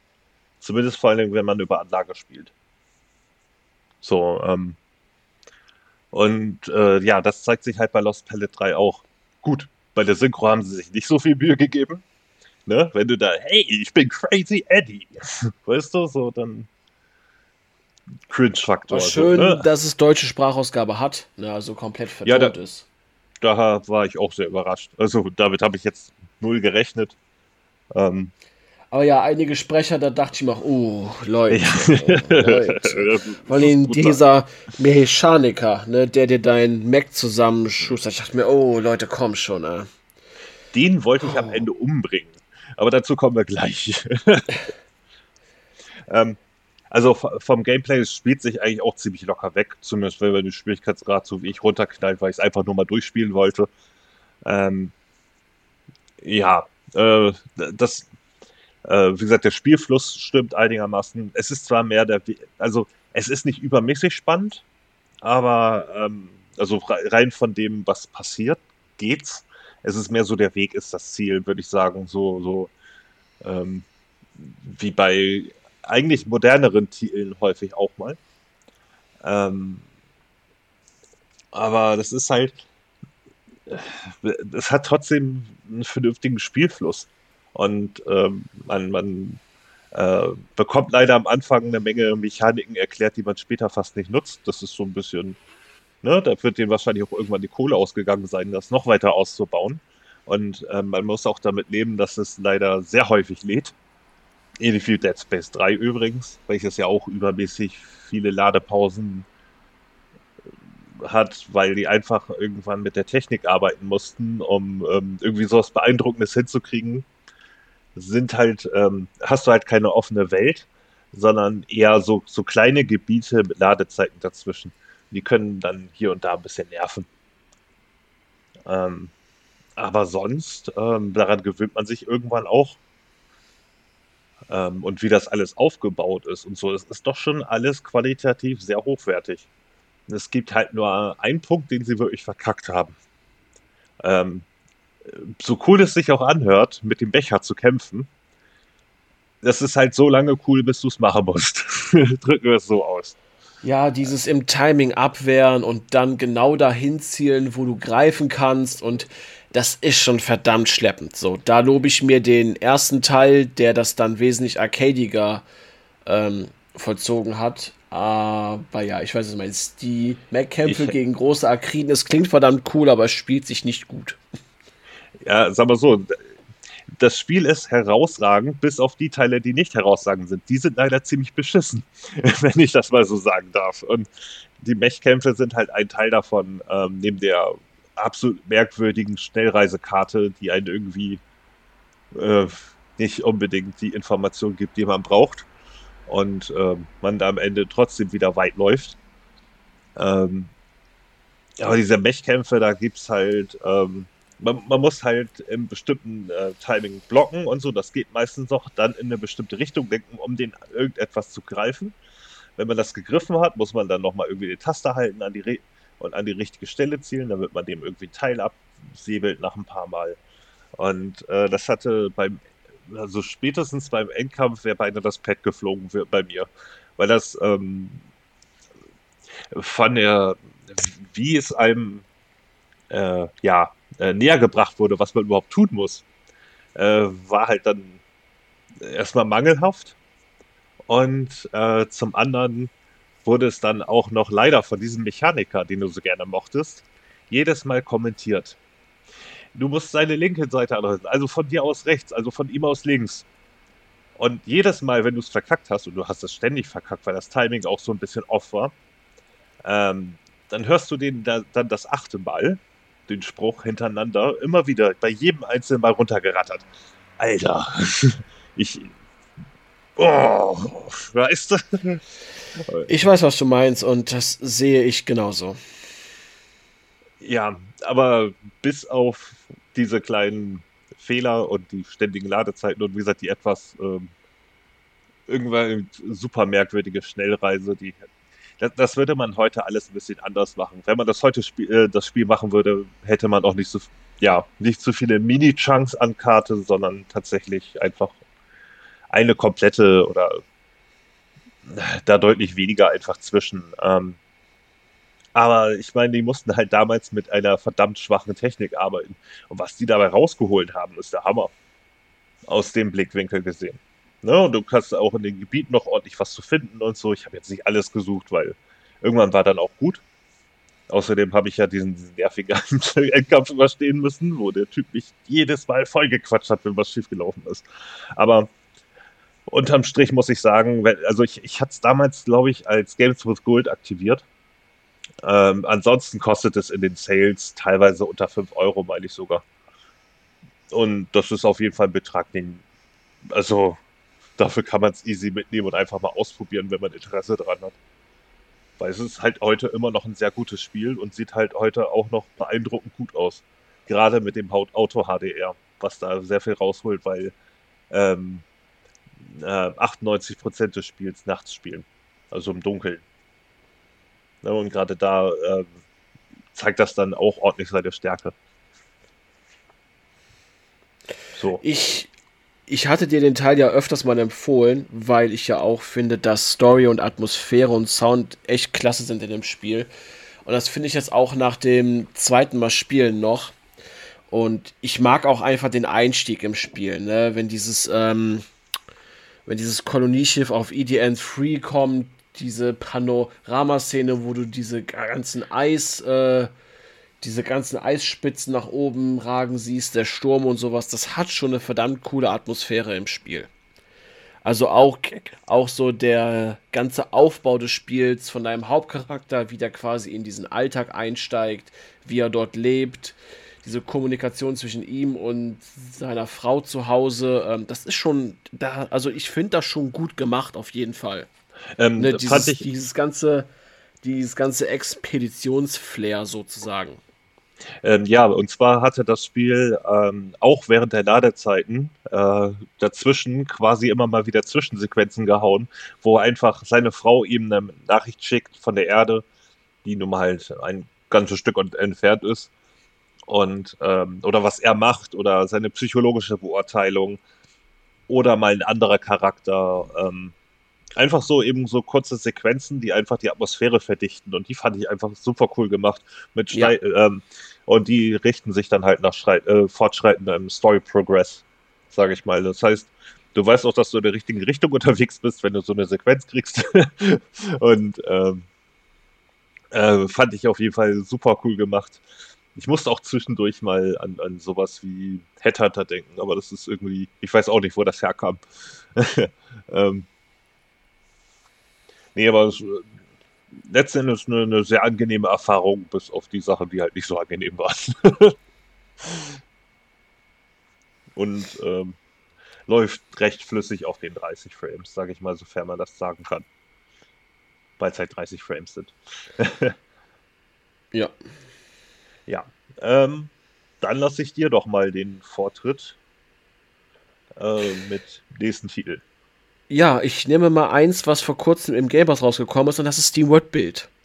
Ah, da bin das ich auch ich ja Das habe ich ja tatsächlich einfach spontan gespielt. Ähm, ich hatte ja die anderen Steam World Spiele schon gespielt, Steam World Dig 1 und 2, was ja eher Metroid weniger sind. Ja. sind. Und Steam World Build ist ein Aufbauspiel. Ja. Ja. genau das ist es. Punkt. Nächstes Spiel. Ähm, Nein, Quatsch. und es ähnelt einer prestigeträchtigen ähm, und hoch angesehenen anderen Aufbaureihe auf jeden Fall vom PC. Ich meine, der ähm, Anno 1800 kam für die Konsolen raus, ne? Das glaube ich, war es Anno 1800. Genau, auf jeden Fall ist es mit der Spielereihe sehr zu vergleichen bis auf das SteamWorld-Bild ziemlich einfach ist im Vergleich dazu. Ich bin natürlich in solchen Spielen überhaupt gar nicht geübt, deswegen hatte ich bei SteamWorld-Bild so meine äh, Schwierigkeiten. Ich habe nicht logisch gebaut, was ich dann so nach, ähm, boah, so nach sieben Stunden, so sechs, sieben Stunden gemerkt habe. Also geübte Spieler kommen nach acht bis achteinhalb Stunden durch. Ich war so nach zehn Stunden durch. Ähm, Ihr beginnt auf der Oberfläche und eure Aufgabe ist es, ähm, eine Rakete zu bauen, mit der ihr dann von dem Planeten abhauen könnt. Die anderen Bauteile von der Rakete befinden sich im Untergrund. Ihr könnt bis zu vier Etagen runter und auf jeder, ähm, und auf jeder Ebene, die ihr tiefer grabt, sind immer zwei Bau zwei Bauteile. Auf der Oberfläche habt ihr halt ähm, das Typische. Ihr baut Häuser, ihr upgradet eure Häuser, um dann ähm, die Leute, die dort wohnen, quasi einen, einen wirtschaftlichen Rang nach oben zu steigen. Damit haben die aber auch mehr Bedürfnisse. Das heißt, ihr müsst irgendwie ähm, einen Saloon später bauen, einen, ähm, einen Einkaufszentrum quasi. Ähm, die ganz noblen Steam-Bots zum Beispiel wollen dann irgendwie ein Casino später haben, eine Sauna sp später haben. Und das sind all die Bedürfnisse, die ihr erfüllen müsst. Zudem müsst ihr aber auch äh, für Warenketten sorgen, was zum Beispiel heißt, dass ihr äh, Holz abbaut, dass ihr Sand abbaut. Durch das Sand bekommt ihr dann quasi auch Glas. Ähm, ihr könnt dann auch durch einen anderen Prozess dadurch irgendwie Schwefel herstellen, was ihr dann auch wiederum für für etwas anderes braucht. Äh, das Sandabbauen oder quasi das Bergbau braucht ihr dann auch später für Schwarzpulver, weil die noblen Steamboards wollen dann auch irgendwie einen Schießstand haben und Knarren kaufen können. Äh, ist komplett komisch auf jeden Fall. Also es klingt seltsam, aber ähm, das ja, ist ja auch der Charme von SteamWorld. Also, weil es genau. irgendwie seltsam ist. Genau, und ihr müsst dann halt auf der Oberfläche dafür sorgen, dass ihr ähm, eure Stadt upgradet, die Steamboards upgradet, wobei ihr diese ganzen verschiedenen äh, wirtschaftlichen Schichten braucht ihr vom normalen Steamboard zu dann die eine höher, diese Ingenieur-Steamboards, dann die noblen Steamboards und dann die Forscher-Steamboards. Also ihr braucht ihr auf jeden Fall. Denn die braucht ihr für den Untergrund. Denn im Untergrund beginnt quasi das wahre Spiel. Ihr grabt euch nicht nur durch die Ebenen, äh, schürft dort Eisen, Schrott, Diamanten und Gold, sondern habt auch tatsächlich Kämpfe ähm, so Kreaturenbrutstätten, wo ihr dann vor diesen Brutstätten, hab, ähm, hab ich es gemacht, quasi Verteidigungstürme aufbaut. Somit habt ihr noch ein leichtes Tower Defense. Und ihr braucht zum Beispiel die noblen Bots, die dann quasi im Untergrund als ähm, Sheriffs fungieren, die dann äh, eure ähm, Bergbaubots dann be beschützen. Und somit grabt euch immer tiefer, es wird dadurch immer schwerer. Und ja, dann müsst ihr am Ende die Rakete zusammenbauen. Dann braucht ihr noch diese ähm, Forscherbots, mit denen ihr dann quasi Kerosin ähm, im Untergrund, also im, im vierten Bereich, denn da ist Schluss. Ähm, das könnt ihr dort dann ähm, abbauen und herstellen. Und dann habt ihr das Spiel durch. Wie gesagt, ge wie gesagt geübte Spieler kommen nach sieben, vielleicht acht, acht so bis achteinhalb Stunden durch. Ich habe mich schwer getan, weil ich habe komplett konfus gebaut und nicht logisch. Ähm, aber ich muss sagen, für die Zeit hat es Spaß gemacht, auf jeden Fall. SteamWorld Bild. Ähm, leider bringt ein nächster Durchgang euch nichts, denn die Story bleibt immer gleich. Ihr habt nur andere Karten. Das war's.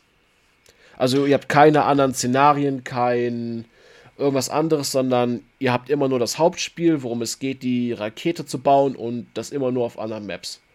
Wenn ihr, wenn ihr einmal geübt seid, schafft ihr alle Karten vielleicht in 5, 6 Stunden. Hm. So, pro Karte. Ja, ne, das ist halt aber auch immer der Twist bei solchen Aufbausachen, ähm, dass man dann beim zweiten Mal, also beim zweiten Mal einfach genauer weiß, was man tut oder worauf es überhaupt hinauslaufen soll und wie und wann. Ja, eben. Hm. Hat, okay, hat bei mir bei, ähm, äh, bei dem City Skylines äh, Remaster auch nichts gebracht, weil dann aus dem Nichts alles ja, kaputt ging und ich wusste nicht warum, obwohl ich alles richtig gemacht habe, aber gut. ähm, ich sag mal, ich, ich hatte auch schon gehört, dass SteamWorld Build halt aber auch nicht als Hardcore-Simulation irgendwas gedacht ist, sondern tatsächlich einfach ein bisschen sowas, aber Spaß haben dabei. Genau, und das ist, äh, es nimmt einen sehr an die Hand. Ne? Also das äh, erklärt dir viel, das Spiel. Du kriegst auch immer Tooltips und so und sowas, also, sowas. Das ist ganz cool auf jeden Fall. Ja, was die Spielmodi und so angeht, vielleicht kann, entwickelt sich, sich ja auch noch weiter. Es ist ja gerade erst tatsächlich erschienen. Ne? Und wahrscheinlich erstmal eben Basisversion auf den Markt bringen und dann schauen, ob es ankommt oder so. Kann ich mir gut vorstellen. Ist ja bei solchen Spielen eigentlich fast immer so. Jo. so viel Aber zu SteamWorld Bild. Also, ich kann es empfehlen, es mal aus dem Game Pass zu spielen, wenn man Lust auf ein neues Aufbauspiel hat. Ja, also direkt kaufen ist dann halt eben so eine andere Sache. Ich weiß aber auch gar nicht, wie teuer das ist. Ganz ehrlich. Ähm, nee, ich habe da auch nicht nachgeguckt, wie teuer es ist. Ja. Ich habe äh, eigentlich schon letztes Jahr ein bisschen damit angefangen, aber ich habe tatsächlich mich rangesetzt und Mega Man 1 bis 11 durchgezogen. Retro-Monat. da dachte ich mir auch Teil 11. Äh, du ja, wusstest gar nicht mehr, dass der stimmt, der 11. ist ja der 11. ist ja der, der quasi neu rauskam so, ne? Eben. Ich dachte, der wäre auch in dieser ganz alten Call Collection drin. Und ähm, ich war auch positiv davon überrascht, dass, glaube ich, ab Mega Man 6 oder 7, dass die Grafik nach oben geschnellt ist, weil ich ähm, habe Mega Man immer quasi als Nintendo oder Gameboy-Spiel quasi im Kopf. Ähm, ne? Und die ja, X-Teile dann später halt. Mh, ähm, ja, 9 und 10 wurden ja auch wieder im NES-Stil gemacht. Ne? Weil einfach das, es hat ja auch seine Vorteile. Ne? Also es hat ja, ähm, es ist, hat alles immer so ein Für und Wider. Und es, ich habe die natürlich alle auch schon mal durchgespielt. Ähm, hat er dann aber ursprünglich, weil das irgendwie bei PS Plus mit reinkam, einfach Mega Man 11 nochmal gespielt, was ich auch schon vor Jahren auf Xbox gespielt habe. Ähm, und äh, habe dann gedacht, ja, hey, ziehst du einfach nochmal durch. Gut, wenn man jetzt die Wahl hat ähm, und, und die sind mittlerweile in den Sales echt nicht teuer. Eine, äh, eine Collection kostet, weiß nicht, unter 7 Euro. Ähm, theoretisch lohnt sich die Xbox-Fassung mehr, einfach weil man eine kleine Achievement-Hure ist. Und ähm, du kriegst tatsächlich auf der PlayStation, äh, ich, auf der Xbox kriegst du, weiß nicht, fürs Durchspielen 50G, 100G, ich weiß es nicht mehr. Ähm, bei der PlayStation kriegst du eine äh, Bronze-Trophäe finde ich irgendwie, weißt du, so die Wertigkeit ist nicht so ganz da. Ähm, auf jeden Fall. Äh, aber ab davon dachte ich mir, ja gut, dann ziehst du ein, einfach, ist es ein Grund, sie alle nochmal durchzuziehen. Mache ich eigentlich auf jeder Plattform, auf der ich irgendwie die alten Teile kriege. Und ähm, das Schöne bei der Mega Man Collection ist, also bei der Mega Man Legacy Collection, bei der ursprünglichen ersten, da haben sie dann halt sich auch noch einfallen lassen, dass man eben ein paar kleine Extra-Features kriegt. Ähm, es ist nicht nur eine astreine Emulation mit allen Fehlern, sondern ähm, man kann auch zurückspulen. Also man kann jederzeit speichern, man kann zurückspulen. Das äh, ist ja in den anderen Collections ein bisschen zurückgeschraubt worden, weil man es beim NES wahrscheinlich damals einfach besser umsetzen konnte. Und ähm, äh, ja, dann äh, in der ersten Collection sind halt Teil 1 bis 6 drin. Und ähm, es ist einfach dann nochmal, auch aus heutiger Sicht nochmal interessant, wie die sich weiterentwickelt hat. Man, irgendwann wurde ihnen ja auch ein bisschen Ideenlosigkeit unterstellt. das ist halt so, wenn eine Reihe so lange läuft. Aber ähm, beim ersten Teil ähm, zum Beispiel ähm, waren es ja noch sechs Bots, gegen die man kämpft. Und der Teil war auch eine ganze Ecke schwerer als der zweite zum Beispiel, wo dann mehr Energietanks da waren. Ähm, alles eben ein bisschen mehr, ja, Hauch mehr äh, äh, Polishing hat, hatte, weil ähm, sie da natürlich auch wussten, worauf sie hinaus wollen. Eben dieses ganze Prinzip von, äh, du machst den richtigen äh, Gegner zuerst, damit du äh, möglichst viel Schaden mit der Waffe von dem Endgegner am nächsten Endgegner machen kannst. Es ist natürlich clever, sich heutzutage dann vielleicht eine Lösung auszusuchen, weil äh, ohne bist du ziemlich geliefert, weil die Spiele sind, sind halt nur so lange schwer, äh, wie du keine Ahnung hast, wie du es angehen sollst. Und ähm, mit dem zweiten Teil kam, kam ja die ersten Hilfsfunktionen dazu, dass man zum Beispiel einfach so eine kleine Rakete hat, mit der man vorwärts fliegen kann. Dadurch kann man halt sehr viele der Puzzles umgehen, äh, wenn man gerne möchte. Ähm, oder der Plattform, die man irgendwo spawnt, damit man halt irgendwie höher kommt, um vielleicht noch ein extra einzusammeln. Ähm, beim dritten kam dann äh, der übrigens deutlich schwerer ist als der zweite, warum auch immer, äh, äh, kamen dann ja auch solche Funktionen wie Slide dazu. Ähm, was ich aber überhaupt nicht mehr auf dem Schirm hatte, beim dritten Teil konnte man den Schuss noch nicht aufladen. Das Hä? kam erst, ja, das kam erst im vierten dazu. Das mit dem Sliden beim zweiten hatte ich auch ehrlich gesagt vergessen. Ich meine, ich habe die alle so oft gespielt, aber trotzdem, ne? ja, aber Schussaufladen ist ja so ein, ist ja so ein Markenzeichen ja quasi, ne? Ja, Irgendwie. Ja. Aber das gab es erst mit Teil 4. Ne? Also, ähm, muss aber auch sagen, dass die ähm, rein musikalisch die ersten drei Teile auf jeden Fall die besten sind. Ähm, da haben die leider irgendwie mit dem auch wenn die anderen Teile noch nette Stücke haben, äh, es, es ist nicht mehr ganz so ikonisch gewesen. Und ich weiß noch, wie ich damals so Reviews vom vierten gelesen habe, ja, von wegen, nö, das gleiche. Ne? Aber da gab es den aufladbaren Schuss und der hat schon eine ganze Menge Unterschied gemacht. Und ähm, welcher auch damals halt schon untergegangen ist beim Mega Man 5. Und Mega Man 5, was, äh, wenn man, ich glaube, heute weiß man mehr zu schätzen, wie technisch, äh, also das war technisch so verdammt gut, das Spiel. Ne, dass du einfach kaum noch Ecken hattest und so. Und dass sie halt sehr viel getrickst haben, damit die ähm, Grafik einfach runder aussieht und besser. Das sieht man höchstens noch in so einem Super Mario äh, Bros. 3, war ja auch so ein Extremfall.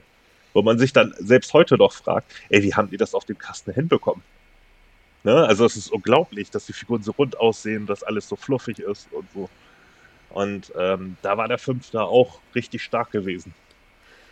Ähm, ja, der, der, Sechste war dann halt, ähm, ach ja, mit dem Fünften fingen sie dann auch an, ein bisschen mehr rum zu experimentieren, was Rush angeht. Dass man dann irgendwie statt jetzt diesen typischen Raketenrush, den man ein bisschen steuern konnte, eine Rüstung bekommt, äh, mit der man ein kleines Stück fliegen kann. Wo du dann auch nicht mehr an deine ähm, äh, quasi äh, extra Waffenanzeige gebunden bist. Ne, und kannst dann mit halt, halt einfach ein bisschen höher jumpen, wenn du die ausgerüstet hast. Kannst aber deinen Schuss nicht mehr aufladen. Ne, also es kommt natürlich mit Nachteilen, aber ähm, da kann man auch sehr viel machen. Und so kann man natürlich aber auch äh, viele der Challenges im Spiel einfach umgehen, wenn man ein bisschen Köpfchen hat.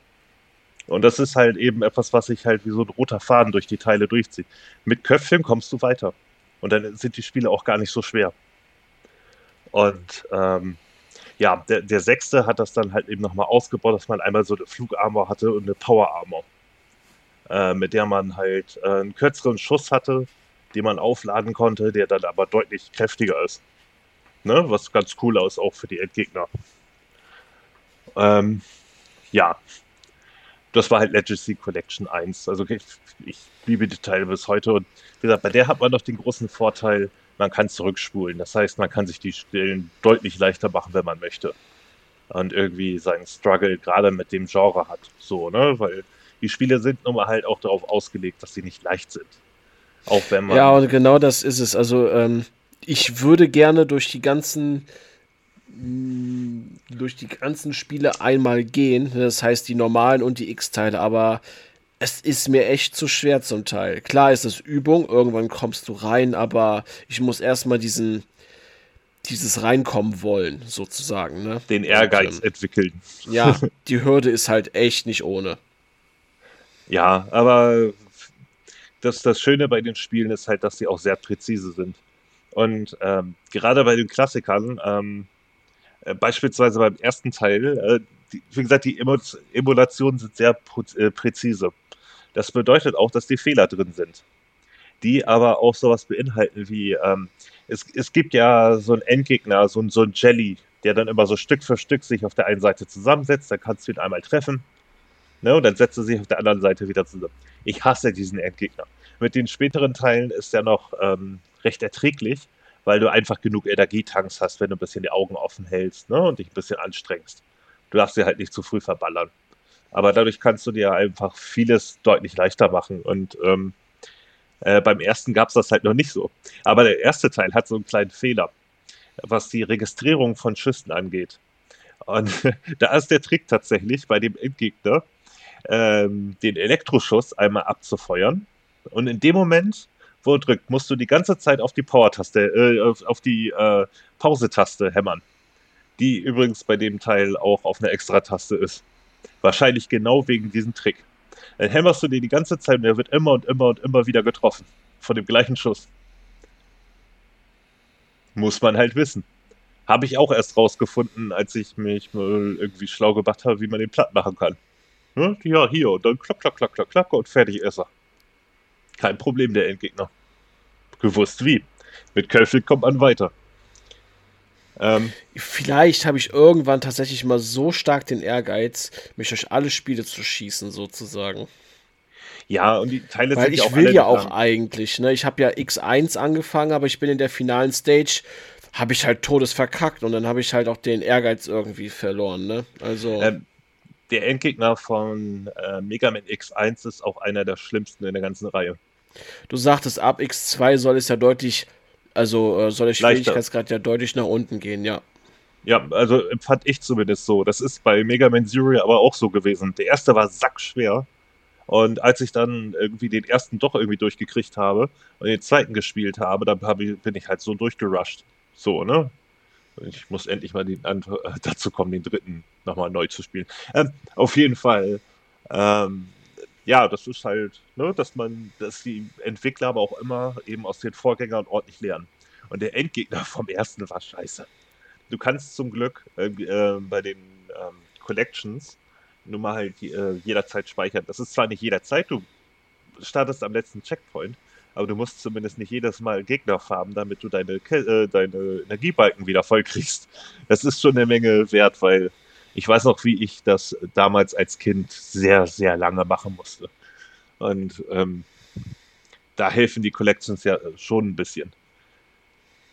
So, und dann habe ich mich halt auch gleich an äh, die Mega Man Legacy Collection 2 gesetzt, ähm, wo der siebte, achte, neunte und zehnte drin sind. Und der siebte Teil ist ja so ein bisschen der vergessene Teil, der damals für Super Nintendo kam und auch schon so eine anime-mäßige Optik er hatte, mit einer größeren Figur. Und ähm, ja, also es spielte sich schon sehr anders. Ähm, aber auch ein paar echt coolen Ideen drin. Ähm, ja, alles, wie gesagt, eben ein bisschen mehr modernisiert und so. Ist eigentlich ein sehr angenehmer Teil. Habe ich gerne durchgespielt. Ähm, welchen Teil ich damals aber auch selber hatte, war Mega Man 8. Und das ist so ein bisschen, hm, wie sage ich, ich liebe diesen Teil, und, aber es gibt so einen kleinen Bruchteil, den ich davon hasse. Aber wirklich hier abgrundtief hasse. Ähm, weil der Teil damit anfing, ähm, bestimmte Geschicklichkeitspassagen einzubauen, die nun mal halt hammerhart sind. Also, das ist dann auswendig lernen und mit diesen kleinen Macken der Steuerung klarkommen und so, die du damals bei den NES-Teilen beispielsweise noch nicht hattest. Das kam halt erst mit den neuen. Weil ähm, es ist ja auch das Ding, je aufwendiger ein Spiel animiert ist, desto schwieriger wird es mit diesem präzisen Timing, sage ich mal. Ähm, und der achte äh, strotzt vor Animationen. Aber auch so krass, muss ich sagen, dass der immer noch besser aussieht als. Ich meine, das Spiel ist 25 Jahre alt. Du könntest es heute so rausbringen mit etwas höherer Auflösung und es wäre immer noch eins der bestaussehendsten Spiele überhaupt. Im 2D-Bereich. Ich habe dir ja mal so ein kleines Video rübergeschickt, ne? Mit diesen kleinen äh, Ja, da war ich, da war ich etwas baff auf jeden Fall, wie es aussah. Und das für ein Super Nintendo-Spiel. Äh, also. Nee, nee, äh, PlayStation 1 war das schon. Achso, ah, ja, genau, ja. Mhm. Also der, der, Teil war dann schon auf der PlayStation 1 mit äh, Anime-Videosequenzen, mit äh, unglaublich schlechter englischer Synchro. Es ist berühmt berüchtigt dafür, aber ähnlich wie X4 damals. Ähm, ich, ich, kann mir auch gut vorstellen, dass sie nicht weit voneinander erschienen sind. Ich äh, weiß es aber jetzt nicht so aus dem Kopf. Ähm, dass ähm, aber, aber, was, was diese Animationsqualität angeht, also das war ja nur ein Bruchteil. Du hast auch in anderen Leveln teilweise, dass halt mal so eine Kapsel kleine Gegner ablässt und die selbst noch extra Animationen haben, wenn die irgendwo runterfallen und so. Ne? Die auch gar nicht mal so umfangarm sind und so. Und ja, trotz dieser Kleinigkeiten, wie den Geschicklichkeitspassagen, die ich absolut hasse, hatte es äh, zum Beispiel auch äh, so kleine Sequenzen, wo du mit Rush äh, spielst und quasi so einen Shooter-Part hast. Ne? Wie so, so ein Flugzeugshooter. Und so, also was die Abwechslung angeht, ist der Teil absolut super. Ähm, auch sehr, sehr bunt, was vielleicht nicht jedem gefällt. Ähm, die haben es meiner Meinung nach auch vielleicht ein bisschen da übertrieben. Ne? Weil, ja, es ist halt wie es ist, aber sie konnten auch das erste Mal so viele Farben einsetzen. Das darf man auch nicht ganz vergessen weil sie auf dem NES halt mit diesen Farblimitierungen schon arbeiten mussten und ähm, mit dem Super Nintendo erstmal anfangen konnten, das halt alles lebendiger zu machen und dann auf der PlayStation einfach ja so viel Platz hatten, wie sie wollten. Ne? und ähm, aber so alles in einem einfach ein toller Teil, der heute, wie gesagt, mit einer höheren Auflösung durchaus noch zu beeindrucken weiß. Ähm, weiß. Also wenn er jetzt noch eine aufhöhere Auflösung bekommen würde oder so, ich würde sofort kaufen. Ähm, ja, und der 9. und 10. haben sich dann halt eher dem äh, NES-Teilen von der Optik verschrieben. Die waren auch von ähm, ähm, Inci Creates, oder wie die heißen? Ähm, ja, die, ich. Die auch beispielsweise diese 8-Bit-Varianten von ähm, äh, Bloodstained gemacht haben ne, was eben auch so im NES-Stil ist. Oder ähm, äh, äh, dieses äh, Gal Gunvolt Burst oder wie das hieß. Äh, welches äh, übrigens bei der PlayStation im Abo ist und mega ist. Das ist quasi deren eigene Version von Mega Man mit äh, freier Waffenwahl, die man sich dann verschieden kombinieren kann. Super cooles Ding. Ich wünschte, es würde es noch für die Xbox geben, dann hätte ich es mir auch nochmal glatt gekauft. Ähm, äh, kostet aber, wenn ihr es jetzt so im Abo nicht spielen wollt, auch nur ein Zehner. Kann ich absolut empfehlen. Ähm, und äh, sie haben sich dann tatsächlich auch auf diese klassischen Tropes äh, besinnt, was die Musik angeht, was die Optik angeht, was das Leveldesign angeht. Und da hat sich auch schon gezeigt, wie viel da einfach noch drin ist. Weißt du, weil ähm, ähm, einfach von Ideenreichtum weil bei Megabyte ja immer das Ding war eigentlich äh, im Pack, äh, dir eine Schwierigkeit zu zeigen, wie man sie löst und dann einfach nochmal eine Stufe draufzusetzen. Ne, wo es dann im Grunde genommen testet, ob du es kapiert hast. Und ähm, das funktioniert bei den Teilen halt hervorragend, aber sie bringen halt auch eben neue Elemente rein, die man vorher so noch nicht gesehen hat. Auch weil sie vielleicht nicht umsetzbar waren oder so. Und äh, der neunte ist echt relativ schwer, ähm, gibt einem aber auch, ähm, so, so, wie ab dem siebten Teil üblich, äh, Möglichkeiten, es zu umgehen. Äh, und zwar konnte man, äh, ich meine, das wäre ab dem, oder war es schon im sechsten so? Ich weiß es jetzt gar nicht mehr so aus dem Kopf. Ähm, man konnte äh, Schrauben sammeln als extra äh, Collectible. Und für diese Schrauben kann man sich beispielsweise weitere Energietanks, Leben, besseren Schuss, was auch immer holen. Quasi so eine extra Upgrade-Mechanik nochmal. Und ähm, die, äh, die zieht beim 9. zum Beispiel ganz gut. Dadurch macht man sich halt den recht hohen Schwierigkeitsgrad leichter. Und ähm, gibt auch noch optional, dass du mit Proto-Man spielen kannst. Das ist beim 10. eben auch der Fall. Da mit einem Geheimcode und so, um alle DLCs freizuschalten, kannst du ja sogar noch mit Bess spielen, der ja ab dem siebten Teil dabei war. Und ähm, der und der zehnte hat sogar einen tatsächlich richtigen Easy-Modus. Also äh, wo dann einfach die Sprung-Challenges deutlich entschärft wurden und so weiter und so fort. Ähm, weiteres Extra der Collection ist allerdings, dass du bei allen Spielen einstellen kannst, dass du nur die Hälfte an Energie verlierst. das ist ähm, nett. Ja, das ist auch eine Menge wert. Also ähm, eigentlich, also klar, man kann irgendwo runterfallen, aber im Groben und Ganzen von den Gegnern werdet ihr wahrscheinlich weniger sterben, wenn ihr es euch leicht machen wollt. Und das finde ich eine coole Option, weil ich die ganzen Teile, sofern ich konnte, ähm, im Original ja auch schon mal mich so durchgebissen habe. Und ähm, vielleicht jetzt auch nicht mehr ganz die, die Motivation habe, nochmal so viel Zeit reinzustecken. Außerdem bin ich alt geworden, meine Reflexe sind auch nicht mehr die gleichen wie früher. ähm, ja, und ähm, einer der interessantesten Teile ist aber und bleibt aber tatsächlich der elfte. Äh, den habe ich damals auf der Xbox halt einmal durchgespielt und gut war. Und wollte dann irgendwann mal auf einem leichten Schwierigkeitsgrad spielen, weil ich erst auf dem normalen gespielt habe. Und dann dachte ich mir jetzt auf PlayStation, oh, stellst du mal auf leicht. Weil, ähm, wozu den Stress jetzt antun? Retro-Monat, du willst noch ein bisschen was schaffen. Es ist so verdammt leicht. Also du kannst eigentlich überhaupt nicht mehr sterben. Also die, selbst die Stacheln auf dem Boden, du kannst Extras dagegen holen und so weiter. Brauchst du im leichten Modus nicht. Du hast das Ding immer aktiv. Du stirbst nicht mehr durch äh, irgendwelche Stacheln direkt. Du verlierst nur ein bisschen Energie und das auch gar nicht so viel. Ähm, war ein bisschen extrem einfach. Ähm, wenn ich überlege, wie lange ich bei der Xbox-Fassung ursprünglich ähm, auf, normal, auf dem normalen Schwierigkeitsgrad gebraucht habe, um überhaupt diese ganzen Levels zu packen. Weil äh, der Teil hat halt diese Double Gear-Mechanik mit drin. Äh, das ist einfach nochmal so, so ein extra Feature, äh, was dich einmal äh, die Option gibt, die Zeit zu verlangsamen oder dich selber stärker zu machen. Und das kannst du auch nur eine limitierte äh, Zeit ansetzen. Ähm, und damit musst du halt gerade bei den Challenges, wenn meinetwegen so eine Feuerwand hinter dir herkommt und so, musst du halt dieses Double Gear System richtig einsetzen, damit du da einigermaßen unbeschadet durchkommst. Während du bei Bossen, ähm, die jetzt auch immer eine zweite Phase ganz gerne haben, wo sie mal eben für 20 Sekunden total abticken, ähm, äh, das halt auch dazu nutzen kannst, um dem besser ausweichen zu können. Geht auch so, ist aber schwierig.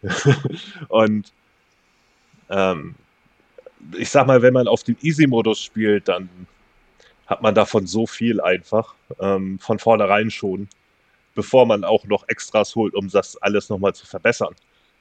Ähm, das ist also, das ist wirklich so kinderleicht gewesen, das war unglaublich. Ähm, also dann ist es auch kein Problem, ohne irgendwelche Spezialwaffen die ganzen normalen Bosse platt zu machen und so. Ähm, ich habe mir den Spaß dann ja danach noch erlaubt, das einfach auf der Xbox nochmal zu machen. Weil bist dann unter zwei Stunden durch. Also knapp über eine Stunde oder so. Und trotzdem, ich, ich mag den Teil echt gerne, weil auch wenn der Stil jetzt nicht ganz so aufwendig ist wie der achte, mit seinen ganzen Animationen und Anime-Stil und so, ähm, haben sie trotzdem irgendwie einen Weg gefunden, dieses alte angestaubte Prinzip mit diesem Double Gear System halt nochmal ähm, deutlich aufzuwerten und einfach eine frische Idee reinzubringen, die man so sonst nicht gesehen hat, auch nicht in vergleichbaren Spielen so wirklich. Ne, ähm, so Slowdown-Mechanik gab es zwar schon vorher, aber das irgendwie gezielt einsetzen zu können oder noch so einen Übermodus aktivieren zu können für eine kurze Zeit, dass man einfach beides gleichzeitig aktiv hat, ähm, um einen Boss platt zu machen oder so das habe ich so vorher nicht gesehen. Und ähm, allein wie diese, dieses Spiel mit diesem Spielelement noch damit spielt, dass du es eben machen kannst, aber nicht musst. Absolut herrlich. Ähm, mittlerweile im Sale kostet das Spiel auch nicht viel. Ich kann es eigentlich nur jedem, der irgendwie Bock auf sowas hat, empfehlen. Äh, nur sollte man sich darauf einstellen, dass es auf den höheren Schwierigkeitsgraden echt knackig ist. Während es auf dem leichten zu leicht ist. So. Jo, schön. Wie gesagt, ich hoffe, dass ich irgendwann mal echt mich schaffe, dahinter zu klemmen, die äh, originalen Teile und die X-Teile zu spielen. Es ist trotzdem ein Franchise, das ich ganz gerne mal erleben würde. Ne? Ja, es ist nur der innere Schweinehund halt. Ja. Und ähm, ja, letztendlich äh, muss man sich dabei auch nicht schämen, sich eben online oder so irgendwelche Tricks mal abzugucken ne, weil man auf einige Ideen erst mal kommen muss, um sich die Spiele halt leichter zu machen. Und äh, welche Waffe man wo am besten einsetzt, damit man irgendwie äh, den, den besten Tag hat. Es, ich meine, man darf ja nicht ganz vergessen, auch wenn die Spiele sackschwer sind, es gibt Leute, die, die spielen die tatsächlich durch, ohne einen Treffer zu kassieren. Und ähm, ja. Also das bedeutet schon, dass das Spiel eine, die, die Spiele alle eigentlich eine, eine ordentliche Präzision in sich haben, die man einfach nur verstanden haben muss. Ähm, und die ist auch nicht so fehleranfällig, sage ich mal, wie ähm, einige Souls-Likes das haben. Ne, weil das eben in 2D ist das halt alles ein bisschen stabiler, sage ich mal. Und ich habe selber gemerkt, so als ich bei einem Level irgendwie Probleme hatte, als ich dann irgendwie den Rhythmus verstanden habe, wie der Level funktioniert, konnte ich echt innerhalb von Sekunden da durch ewig viele Bildschirme hüpfen, äh, weil ich genau wusste, hey, wenn ich diesen Bildschirm begegne und oben an der Leiter angekommen bin, äh, ist der Gegner genau an der und der Stelle. Wenn ich dann sofort in dem Moment losspringe, komme ich ohne Treffer an dem vorbei. Weil es wirklich immer so ist. Ohne Ausnahme. Ne? Und das sind da eben diese Kleinigkeiten. Muss man erst verstanden haben, aber dann ist es halt auch nicht so das Problem. No. Also, ich drücke die Daumen, dass du mal Bock darauf kriegst. Nur in Mega Man X1 musst du halt diese Endgegner. Scheiße. ja, schön. So, anderthalb Stunden haben wir schon. Wollen wir beide noch ein Spiel vortragen? Ähm, ja. Okay. Dann spare ich mir jetzt die Metroid-Spiele auf, bis ich Fusion durch habe für das nächste Mal und mache jetzt mal Shenmue 1 und 2. ja, oha, ich habe, oha, ich habe mir Shenmue gegeben. Ich habe schon sehr viel Gutes über die Spiele gehört. Und ich muss sagen, ich kann die ganze Liebe und den Hype äh, und diesen kleineren Kultstatus, den die haben, durchaus nachvollziehen. Nicht was das Gameplay betrifft, also vor allen Dingen das Kampfsystem nicht. Aber gut, zu seiner Zeit war das bestimmt absolut klasse und so, aber ähm, heutzutage betrachtet hat, ähm, hat mich das zum Teil eher doch gefrustet. In Shenmue spielt der Ryo Hazuki, dessen Vater am Anfang von Landi, einem Typ aus China, ge, ähm, getötet wird, weil dieser eine ähm, Jadescheibe haben wollte, wo ein Drache drauf ist die hat er auch gekriegt. Und im ersten Teil begebt ihr euch dann quasi in Rio Hazukis Wohnort auf Spurensuche nach diesem Landi. Das heißt, ihr fragt euch durch die Stadt rum, äh, bekommt neue Infos, müsst dann zu gewissen Uhrzeiten an gewissen Orten sein, um dort Leute zu treffen, um dort mit Leuten zu reden. Habt dann Quicktime-Events, habt dann Kämpfe. Und die Kämpfe haben mich ein wenig an also ich dachte, dass es das Kampfsystem 1 zu 1 ist von Wirtschaft Fighter. Du sagtest mir aber, die haben das grob übernommen. Ähm, ja, also die Tastenbelegung ist die gleiche. Ähm, einige Moves sind auch aus Virtua Fighter. Es ist natürlich nicht ganz so komplex, ne? aber ähm, ja, also sie haben den Kern von Virtua Fighter übernommen. So. ja, und ich muss ganz ehrlich sagen, also diese Story aus dem ersten Teil, alleine schon dieses ganze, ähm, diese ganze Rachegeschichte und wie Rio Hazuki sich auch persönlich weiterent, also persönlich weiterentwickelt. Genau, das ist ja im zweiten dann noch mal stärker dazu komme ich gleich, das ist einfach fantastisch. Wie sehr er einfach auch durch sein, äh, durch sein Umfeld, durch die Leute, die er kennenlernt, wie viel er einfach auch persönlich dazulernt, auf was für einem Pfad er sich eigentlich begibt. Ne? Weil Rache ähm, resultiert ja dann im Grunde genommen quasi in Mord. Ne? Und äh, blind vor Rache zu sein, das lernt er auch im zweiten Teil, würde ihm nicht helfen. Und ähm, dieses ganze ähm, Spielchen, das man führt, die Leute, die man kennenlernt und äh, die ganzen Geschichten rund um die Leute und der allgemeine Charakteraufbau ist in Shenmue 1 einfach so viel Gold wert, dass es fantastisch ist. Also es hat, also storytechnisch hat es richtig Spaß gemacht. Also absolut. Und dass die NPCs auch alle einen Tagesablauf verfolgen nach Uhrzeit ne, und auch zu gewissen Uhrzeiten Läden schließen, die NPCs dann noch in Bars anzutreffen sind und sowas. Ich weiß gar nicht, ob das Spiele damals überhaupt hinbekommen haben neben Shenmue. Ich weiß, dass Shenmue in vielen Sachen der Vorreiter waren, wo sich heutige Open-World-Spieler was abgeguckt haben. Ne? Ähm, die wollten den Einfluss sehe ich auf jeden Fall. Die wollten auch ursprünglich doch viel weitergehen und da die Online-Funktion dazu nutzen, das Wetter abzurufen, damit das Wetter im, im Spiel das äh, Wetter repräsentiert, was du gerade draußen hast. Und so. Das, das, wäre krass gewesen. Ja, aber da musst du auch nach die realistischen Grenzen erkennen. Ne? Und damals war halt ja, Internet, ja. Internet, weißt du, da war man noch, ähm, ich glaube, in Deutschland hatte Dreamcast ein 33k Modem. Also, ja, ne? Und teuer und so. Aber gut. Mach weiter. Naja, auf jeden Fall. Auf jeden Fall ist am Ende der Story vom ersten Teil, so viel kann ich jetzt spoilern, begibt sich Ryo Hazuki nach China. Ähm, auf den Spuren von Landi, um halt hinter ihm herzukommen. Und damit komme ich zum zweiten Teil. Und oh mein Gott, setzt sich die Story verdammt gut fort. Also er kommt in China an, es ist komplett eine fremde Kultur und Ryo Hazuki wird am Anfang erstmal beklaut und verliert all sein Geld. Da, da, da, da habe ich mir gedacht, so, ja, klasse, ey, ich habe es, ich hab es irgendwie schon geahnt. Ich habe es geahnt, ich darf mir einen Job suchen.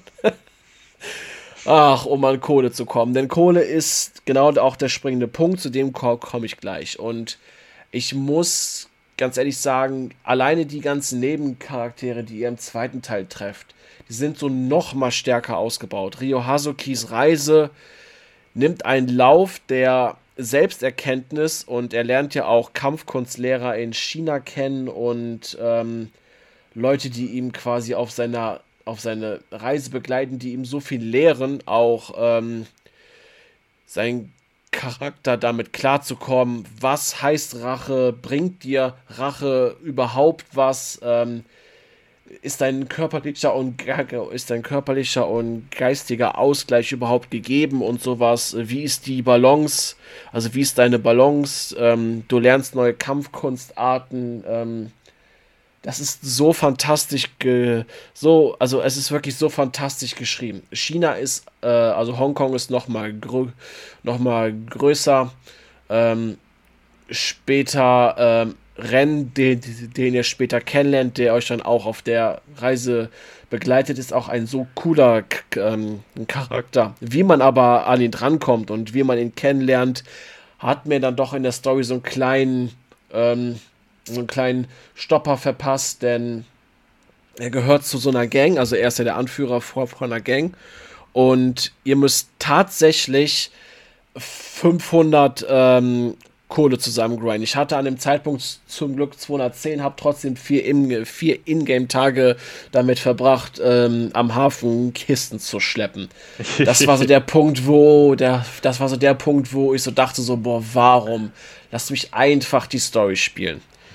Puh, aber gut, damit wurde ich dann ähm, von der Story belohnt, die richtig gut, die richtig cool ist, weil Rio Hazuki ähm, hat nämlich erfahren, dass es zwei von diesen Jade-Scheiben gibt, was Landi anscheinend, was Landi anscheinend nicht weiß, denn Rio hat diese, ähm, hat die Phoenix-Jade-Scheibe noch dabei.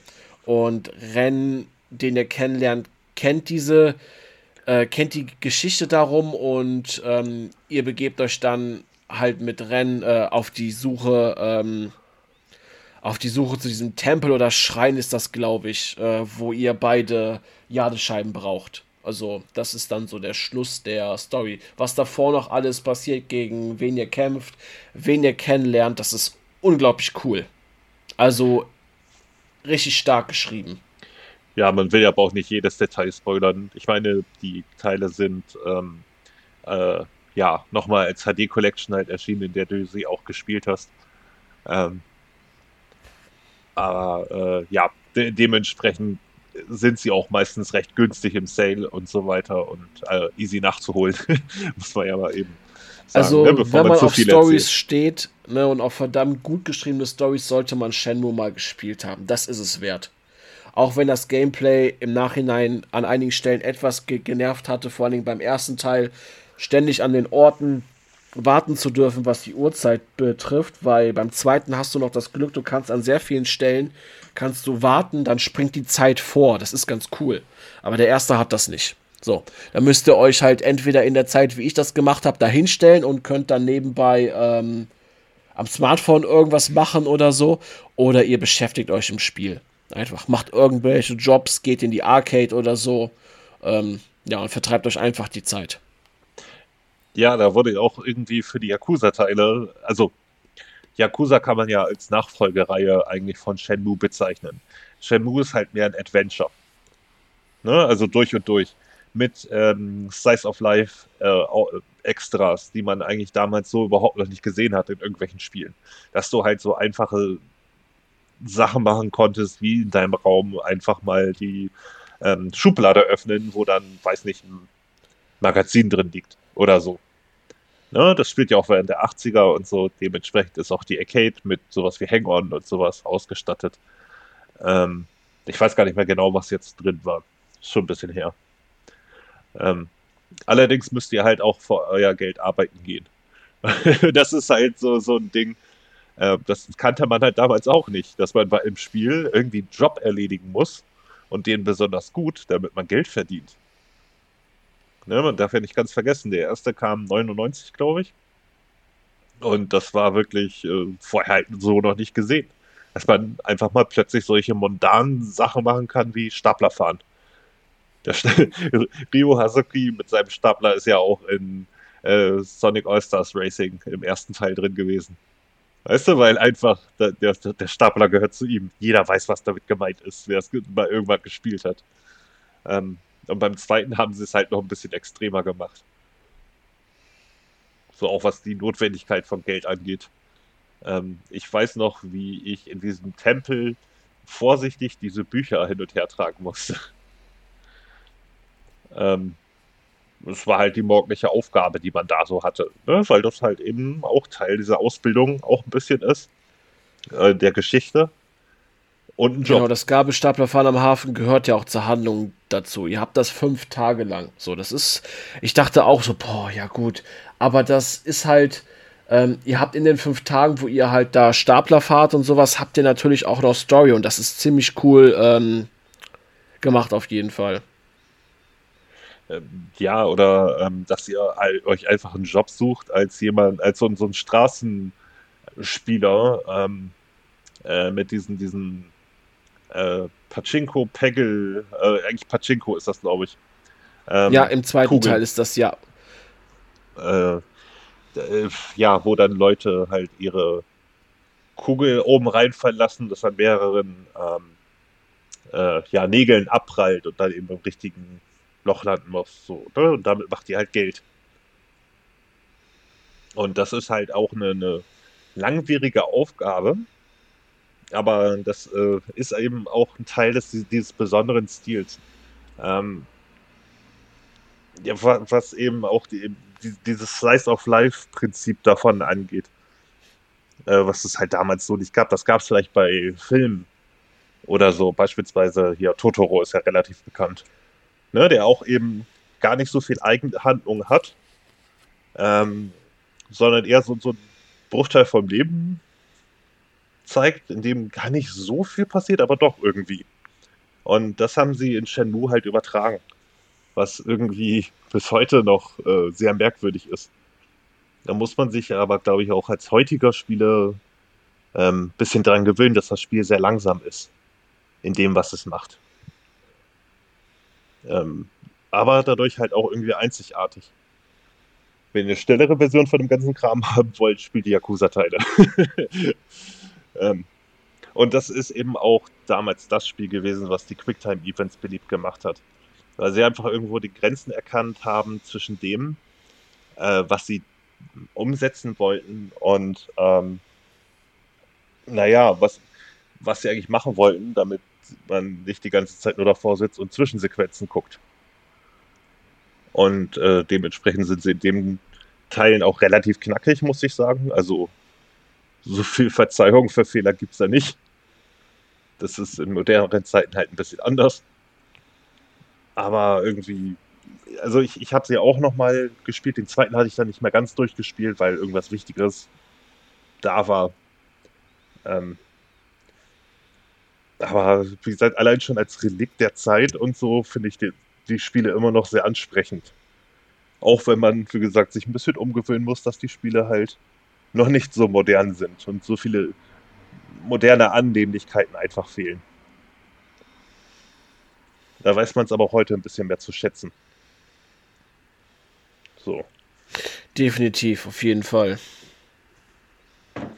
Ja. Also ich muss sagen, ich, also jetzt, wo ich es gespielt habe, kann ich die Faszination rund um Shenmue nachvollziehen, auf jeden Fall. Also unterstütze ich komplett. Also hat mir echt Spaß gemacht. Jo. Gut. Ähm, wie gesagt, vielleicht wird auch demnächst noch mal ein bisschen was zu kommen. Das ist aber alles noch nicht spruchreif, deswegen lasse ich das jetzt so im Raum stehen. ähm, und äh, dann erzähle ich noch mal ein bisschen was von Strangers of Paradise, Final Fantasy Origins, wenn du möchtest. Ja, darauf freue ich mich auf jeden Fall.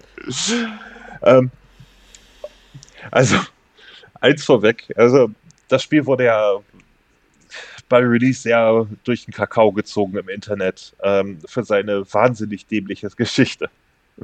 Die ungelogen ist, irgend so ein militär aussehender Typ äh, steht vor einem äh, steht vor einem Schloss, hat einen schwarzen Stein, hat sein, äh, sein Gedächtnis verloren und äh, weiß nur von das Einzige, was er noch weiß, ist seine sein unbändiger Wille, äh, Chaos zu vernichten. Ne, das äh, und hinter ihm laufen dann zwei Typen, die genau das gleiche haben. Sie stellen fest, aha, wir haben alle so einen Stein, wir wissen alle nichts mehr, dieses unbändige ähm, Chaos zu besiegen. Jetzt sind wir Bros. Und ja, das läuft wirklich so ab.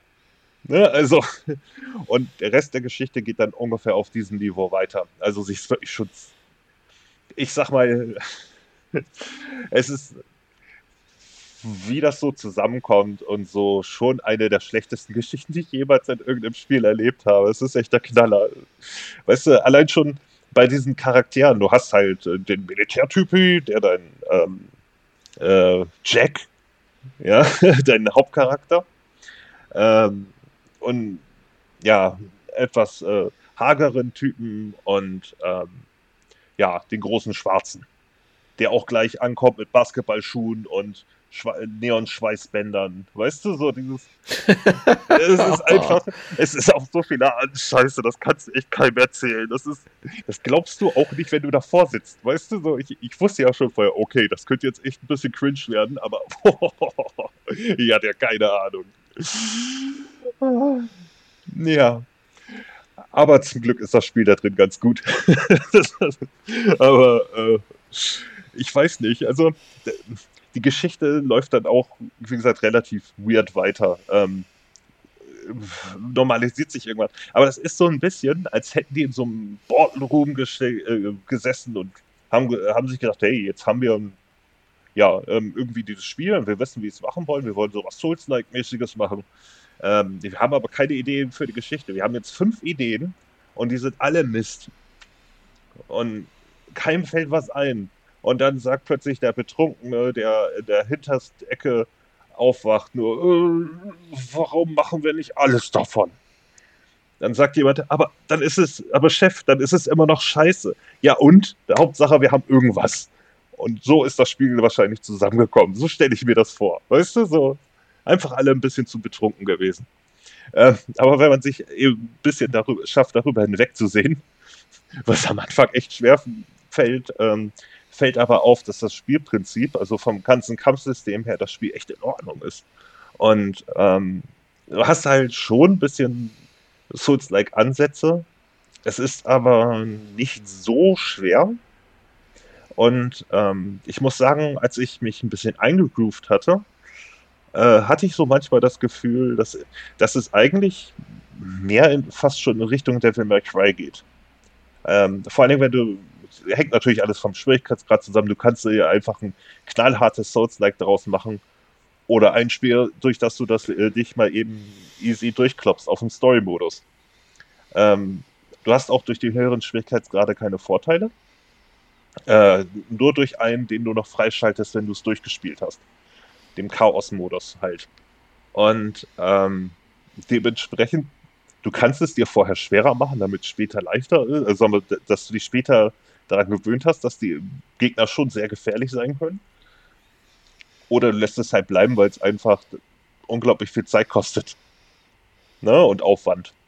Und ich, daher ist jetzt auch auf PlayStation war und ich das eigentlich lieber auf Xbox spielen wollte, aber mir dann doch irgendwie mal einen genaueren Einblick hin, äh, verlassen wollte, äh, wollte, bevor ich dann irgendwie um die 30 Euro ausgebe, was der günstigste Sale-Preis bis jetzt war auf der Xbox ähm, als digitale Version, ähm, habe ich dann halt mal angefangen und irgendwann war ich in diesem Prinzip drin. Du hast halt eben auch ähm, ein, ein, du hast keine offene Welt oder so, sondern eher so, so ein gebietsbasiertes Prinzip. Ähm, und du haust dich dann halt eben Stück für Stück durch die Dungeons.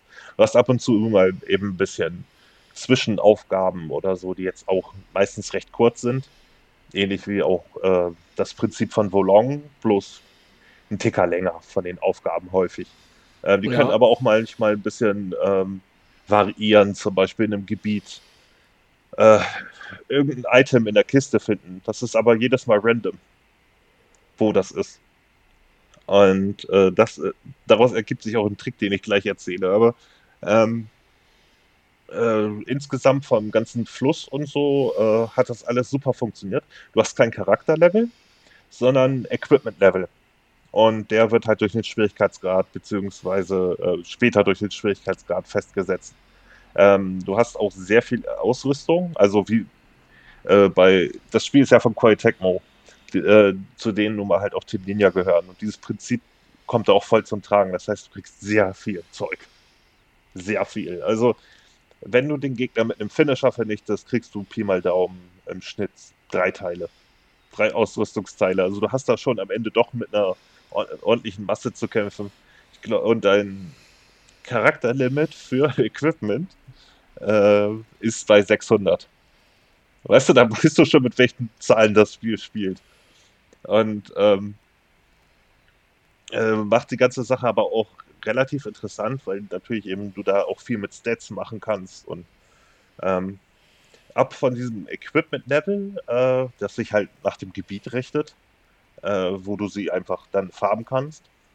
Auch meistens recht schnell, weil die Gegner sind halt sehr ergiebig. Ähm, hast du noch einen Job-Level. Und das ist eigentlich das, das spannendere System. Das heißt, ähm, du, du machst mit einem bestimmten Job Gegner fertig, äh, machst damit einen Skill-Tree hoch, äh, der äh, zu den neuen Jobs führt dann irgendwann früher oder später. Ne, durch einen Punkt. Und äh, wenn du zwei Jobs letzten Endes in der ähnlichen Richtung an einem bestimmten Punkt gebracht hast im Skill-Tree, schaltet sich ein äh, fortgeschrittener Job frei die nochmal wieder fortgeschrittenere äh, Jobs freischalten. Und so. Und ähm, das hat echt Bock gemacht, weil man dann auch ähm, daher die äh, verschiedenen Klassen auch verschiedene Waffen verwenden können. Du aber auch eigentlich irgendwie ständig die Waffenart gewechselt hast, ne? was das alles ein bisschen frischer gemacht hat. Ja. Ähm, als anstatt dass du dich an einer Waffenart halt festbeißt.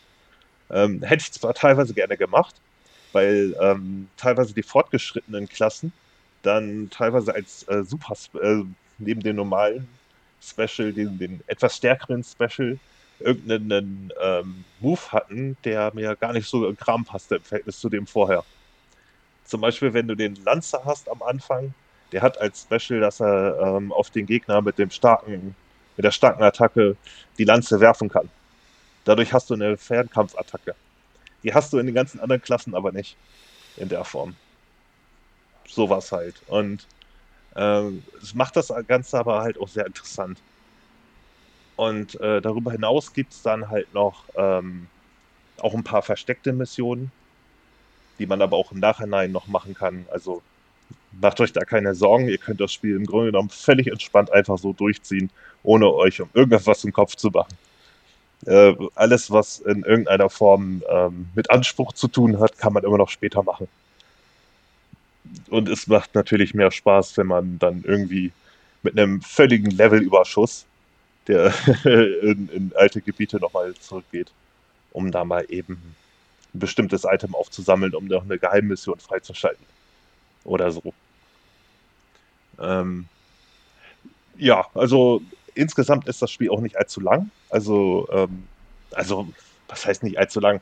Ich habe bis zum Ende des Spiels, habe ich alle Nebenmissionen, die ich gefunden habe, beziehungsweise die automatisch aufploppen, äh, gemacht und ähm, ja, es gibt, wie gesagt, noch, ich glaube, es waren sechs Versteckte, von denen ich zwei gefunden hatte oder drei. Und ähm, bis zu dem Punkt, Punkt habe ich wirklich alles gemacht, was ich so machen konnte, von dem ich auch wusste. Und war bei 18 Stunden. Und ähm, ich hätte es. Das klingt ja ziemlich human. Also. Ja. Und ich habe dann tatsächlich ähm, am Ende noch den Chaos-Schwierigkeitsgrad ein bisschen gespielt, um eben noch ein paar Trophys abzugreifen und äh, sowieso, weil ich Bock hatte, irgendwie noch weiterzumachen. Und ähm, mit meinem äh, Joblevel sozusagen noch die letzte Trophäe zu kriegen, dann, weil ich dann halt äh, auch ratzfatz bei Plat äh, Platin gewesen wäre. Ich habe dann am Ende gemerkt, dass ich einfach nicht vernünftig aufgepasst habe, als ich im Internet geguckt hatte, wie man das am besten macht, weil ich mich doof angestellt habe. Sonst hätte ich das wahrscheinlich in 25 Stunden auf Platin gehauen. Weißt du? Aber ich habe nicht aufgepasst, also habe ich ein bisschen länger gebraucht. Und äh, habe mir eigentlich wesentlich mehr Aufwand gemacht, als, als ich mir hätte machen sollen. Aber ähm, ja, da, was, was den Chaos-Schwierigkeitsgrad angeht, also der, der Maximallevel deiner Ausrüstung ist 300. Und du kannst halt dir das ein bisschen einfacher machen äh, weil du kannst, nachdem, wenn du im Chaos-Schwierigkeitsgrad eine Mission freischalten willst, musst du eine bestimmte Währung ähm, dafür ausgeben, um den Schwierigkeitsgrad freizuschalten. Den kriegst du aber auch auf den höheren äh, also Chaos-Modus durchs Zocken. Und davon gar nicht mal so wenig. Also äh, ich hatte nie Probleme damit, dass ich dann irgendwann mal zu wenig hätte oder so. Ähm, dann suchst du dir einfach ein Level, der relativ einfach ist und wo du am besten eine Kiste öffnen musst. Ähm, irgendeine Kiste in diesem äh, Level hat halt ein bestimmtes Item. Dann ist die Mission beendet. Und ähm, ich habe dann halt eine genommen, wo zwei Bombengegner halt am Anfangsgebiet waren. Hab den Level hochgehauen. Brauchte natürlich eine Zeit lang, bis ich die überhaupt mal platt gekriegt habe. Aber wenn man dann irgendwann ein bisschen Levelkenntnis hat und so, weiß man auch, wo die Kisten sind. Und nur weil diese Kiste nicht unbedingt das Item enthält, was ich äh, brauche, um den Level abzuschließen, kriege ich ja trotzdem neues Equipment. Und dann bist du halt mal von Level, weiß nicht, sagen wir mal 90, hast du plötzlich Level 120 Equipment. Und bist damit, du ziehst das ein paar Mal durch und dann bist du quasi auf Level 120. Und dann machst du den nächsten Sprung und den nächsten größeren Sprung, so viel wie du gerade Lust hast und dir zutraust. Und irgendwann kriegst du ja auch die ersten Gegner platt und so, dann geht das alles noch schneller. Und wenn du den Level abschließt, dann kriegst du auch noch weiter Spezialkrams, der halt dieser Level ne, auf dem Schwierigkeitsgrad rauswirft. Und so kann man dann recht leicht in Richtung Level 300 kommen, wenn man sich einfach ein bisschen Zeit nimmt, ein bisschen Ruhe bewahrt. Ja, also falls jemand Probleme hat, bei dem Spiel Platin zu machen, so geht's. Ja, ich habe definitiv auch Lust, das Spiel zu spielen. Ähm, Gerade auch, weil es dann doch irgendwie von den Charakteren so interessant wird. Ich meine, dass die auch ähm, mit Smartphones rumlaufen und ähm, es soll doch, glaube ich, eine, Altern eine alternative Geschichte zu FF1 sein, oder nicht? Ähm, ja, also ne, das ist quasi ein Reboot von Final Fantasy 1. Wobei das mit diesen ähm, äh, Kristallen, glaube ich, das Einzige ist, was davon, und dass es einen König gibt, äh, das Einzige ist, was damit noch beeinflusst. Das wird dann nachher natürlich noch ein bisschen abgefahren. Die Ideen waren jetzt auch nicht wirklich gut, aber, aber es ist da und man nimmt das dann irgendwie hin. Als das, was es ist. Also, abgesehen von den beknackten Char äh, Charakteren, von denen ich gehört habe und von der seltsam inszenierten Story, äh, soll ja soll ja das Kampfsystem Spaß machen. So. Ja, ne? das, ist, das ist auf jeden Fall solide. Ich meine, wenn du mich jetzt fragen würdest, ist Wulong besser oder ähm, Strangers of Paradise, würde ich ganz klar sagen Wulong. Aber Strangers of Paradise kannst du prima Zeit mit verbringen. Und daher es jetzt bei PS Extra äh, drin ist, äh, und wenn man die Möglichkeit hat, sollte man das auf jeden Fall mal gespielt haben. Notfalls, wie gesagt, Schwierigkeitsgrad ein bisschen runter ähm, setzen und man hat eine gute Zeit damit. Das auf jeden Fall. Ne, ähm, Wolong fand ich insgesamt einfach das, das deutlich bessere Spiel. Aber äh, das, wie gesagt, das macht jetzt aber äh, Strangers of Paradise nicht schlecht. Ne? Und ich, ich also dann stelle ich mir halt am Ende die Frage, wenn ich es irgendwann nochmal spottbillig irgendwie für Xbox kriege, hole ich es mir dann nochmal und mache den Kram nochmal. Und ich sag mir so, ja, warum nicht? Hat Bock gemacht, möchte, möchte mehr davon. So. das ist ja, mein. Cool auf jeden Fall. Ja, und wie gesagt, wenn du es für einen guten Preis kriegst, du, du wirst da auf jeden Fall deinen Spaß dran haben. Davon das glaube ich. Da, davon bin ich fest überzeugt. Ähm, ich hatte dir ja auch schon recht viel rübergesendet, ne? dass du einfach mal irgendwie so ein Gefühl dafür kriegst, womit man es dabei zu tun hat. Und ähm, ja. Gut, das ist dann erstmal mein Abschluss dazu, würde ich sagen. Ähm, ja, beschäftigen wir uns dann mal mit der Developer Direct von Xbox. Ja, dazu haben wir auf jeden Fall einige Infos für euch. Auch wenn wir jetzt schon bei zwei Stunden sind. genau. So, dann würde ich sagen, wollen wir mal einsteigen. So, sprechen wir erstmal über ARA, History Untold. Ja, auf jeden Fall. Ja, ist ja ein Strategiespiel von Leuten, die mitunter an Civilization 5 beteiligt waren. Und so sieht es auch aus. also, ich bin da jetzt in dem Thema nicht so drin, dass ich jetzt sagen könnte, wo die, die super Unterschiede sind oder so. Wie Aber ich, jetzt? Meine, ich dachte, wir spielen, äh, ich dachte, wir spielen nur so Aufbauspiele und wir würden uns von all den Spielen, die, die wir vorstellen, immer nur kurze äh, Walkthroughs ansehen oder so, um überhaupt etwas zu erzählen. ja. Ähm, nicht, nicht, dass ich kein Interesse daran habe, auf keinen Fall, aber ähm, naja, okay, in dem Fall erscheint es halt für den PC. Also die Wahrscheinlichkeit, dass ich es jemals spielen werde, ist relativ gering. Ich kann mir auch vorstellen, wenn es dann mal irgendwann fertig ist, dass es irgendwie ein Jahr später nochmal für Konsole kommt. Aber ähm, dazu wurde halt nichts gesagt. Und dieses ähm, Ara History Untold sah ja auch aus wie so ein reines, typisches PC-Aufbauspiel. Ne? Also super viele Fenster. Ähm, mit kleiner Schrift. Genau, mit kleiner Schrift und ähm, ja, es, du hast gesehen, dass es von Leuten ist, die an Civilization saßen und äh, so dementsprechend war auch das ganze Gewusel, das Interface, äh, also so typisch PC einfach. Ja, absolut. Und ähm, aber ich, ich habe zumindest so von anderer Stelle gehört, so Leute, die in dem Thema halt mehr drin sind, dass die schon ein paar sehr coole Ideen haben und das alles sehr, sehr gut aussieht. Ähm, kann ich nur nicht beurteilen. Es ist halt irgendwo zwischen Civilization und Anno. Und ähm, ja. Aber kommen wir zu denen, äh, wo wir dann, glaube ich, mehr drin sind. Wie zum ja. Beispiel Avowed. Ja, Avowed. Das wird, es soll ja Ende des Jahres kommen, glaube ich. Ne? Was stand daher? Herbst 24? Was? Äh, das kann, ja, ich glaube Herbst stand da. Ja, wie gesagt, also abgesehen von Hellblade kommen die anderen Spiele alle ähm, ab August, September aufwärts. So.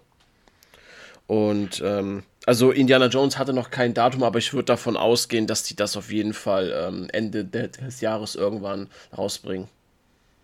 Ja, ich schätze Oktober oder so. Ja. Oktober, November. Ja, Avowed wird aber das Interessanteste, denn nach dem ersten Trailer dachte ich, dass es mehr so ein Skyrim-Ding wird, aber das wird es jetzt anscheinend doch nicht. Also. Nee, also. Ja, das, das hatte ich ja auch schon vor einiger Zeit öfters mal erwähnt. Also, meines Wissens nach wird das kein Skyrim. So, und alle immer, äh, ja, Fantasy, also muss das ein Skyrim sein. Nein, muss es nicht. Vor allen Dingen sieht es deutlich actionlastiger aus. Also du hast ja schon eigentlich in jedem Bild, was man da gesehen hat, nicht nur einen Gegner gesehen, wie bei Skyrim, wo du dann eben Stück für Stück dich da so durchprügelst, sondern tatsächlich Gegnergruppen. Was äh, aber durchaus cool sein könnte. So.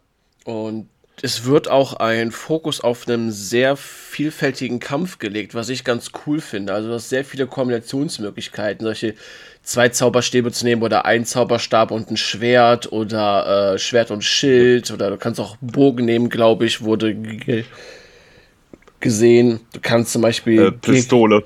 Genau, Pistolen auch. Also ähm, ich denke mal, dass du sehr viel experimentieren kannst und deswegen auch ein großer Fokus nämlich auf Kampf gelegt wurde, denn der Kampf wurde eigentlich hauptsächlich gezeigt. Einige Kombinationsmöglichkeiten und Ideen, dass du zum Beispiel, ähm, also, also das ist jetzt nichts Neues, das gab es in etlichen Spielen auch schon, aber dass du einen Feind zum Beispiel mit, mit, mit, dem Zauberstab links in der Hand einfrieren kannst und mit dem Schwert dann rechts äh, in tausende Einzelteile zerschlagen kannst. So. Ne, also, dass du sehr ja. viele Kombinationen hast, auf jeden Fall, wie du den Kampf angehst. Unterschiedliche Feinde, die auch unterschiedliche Taktiken brauchen.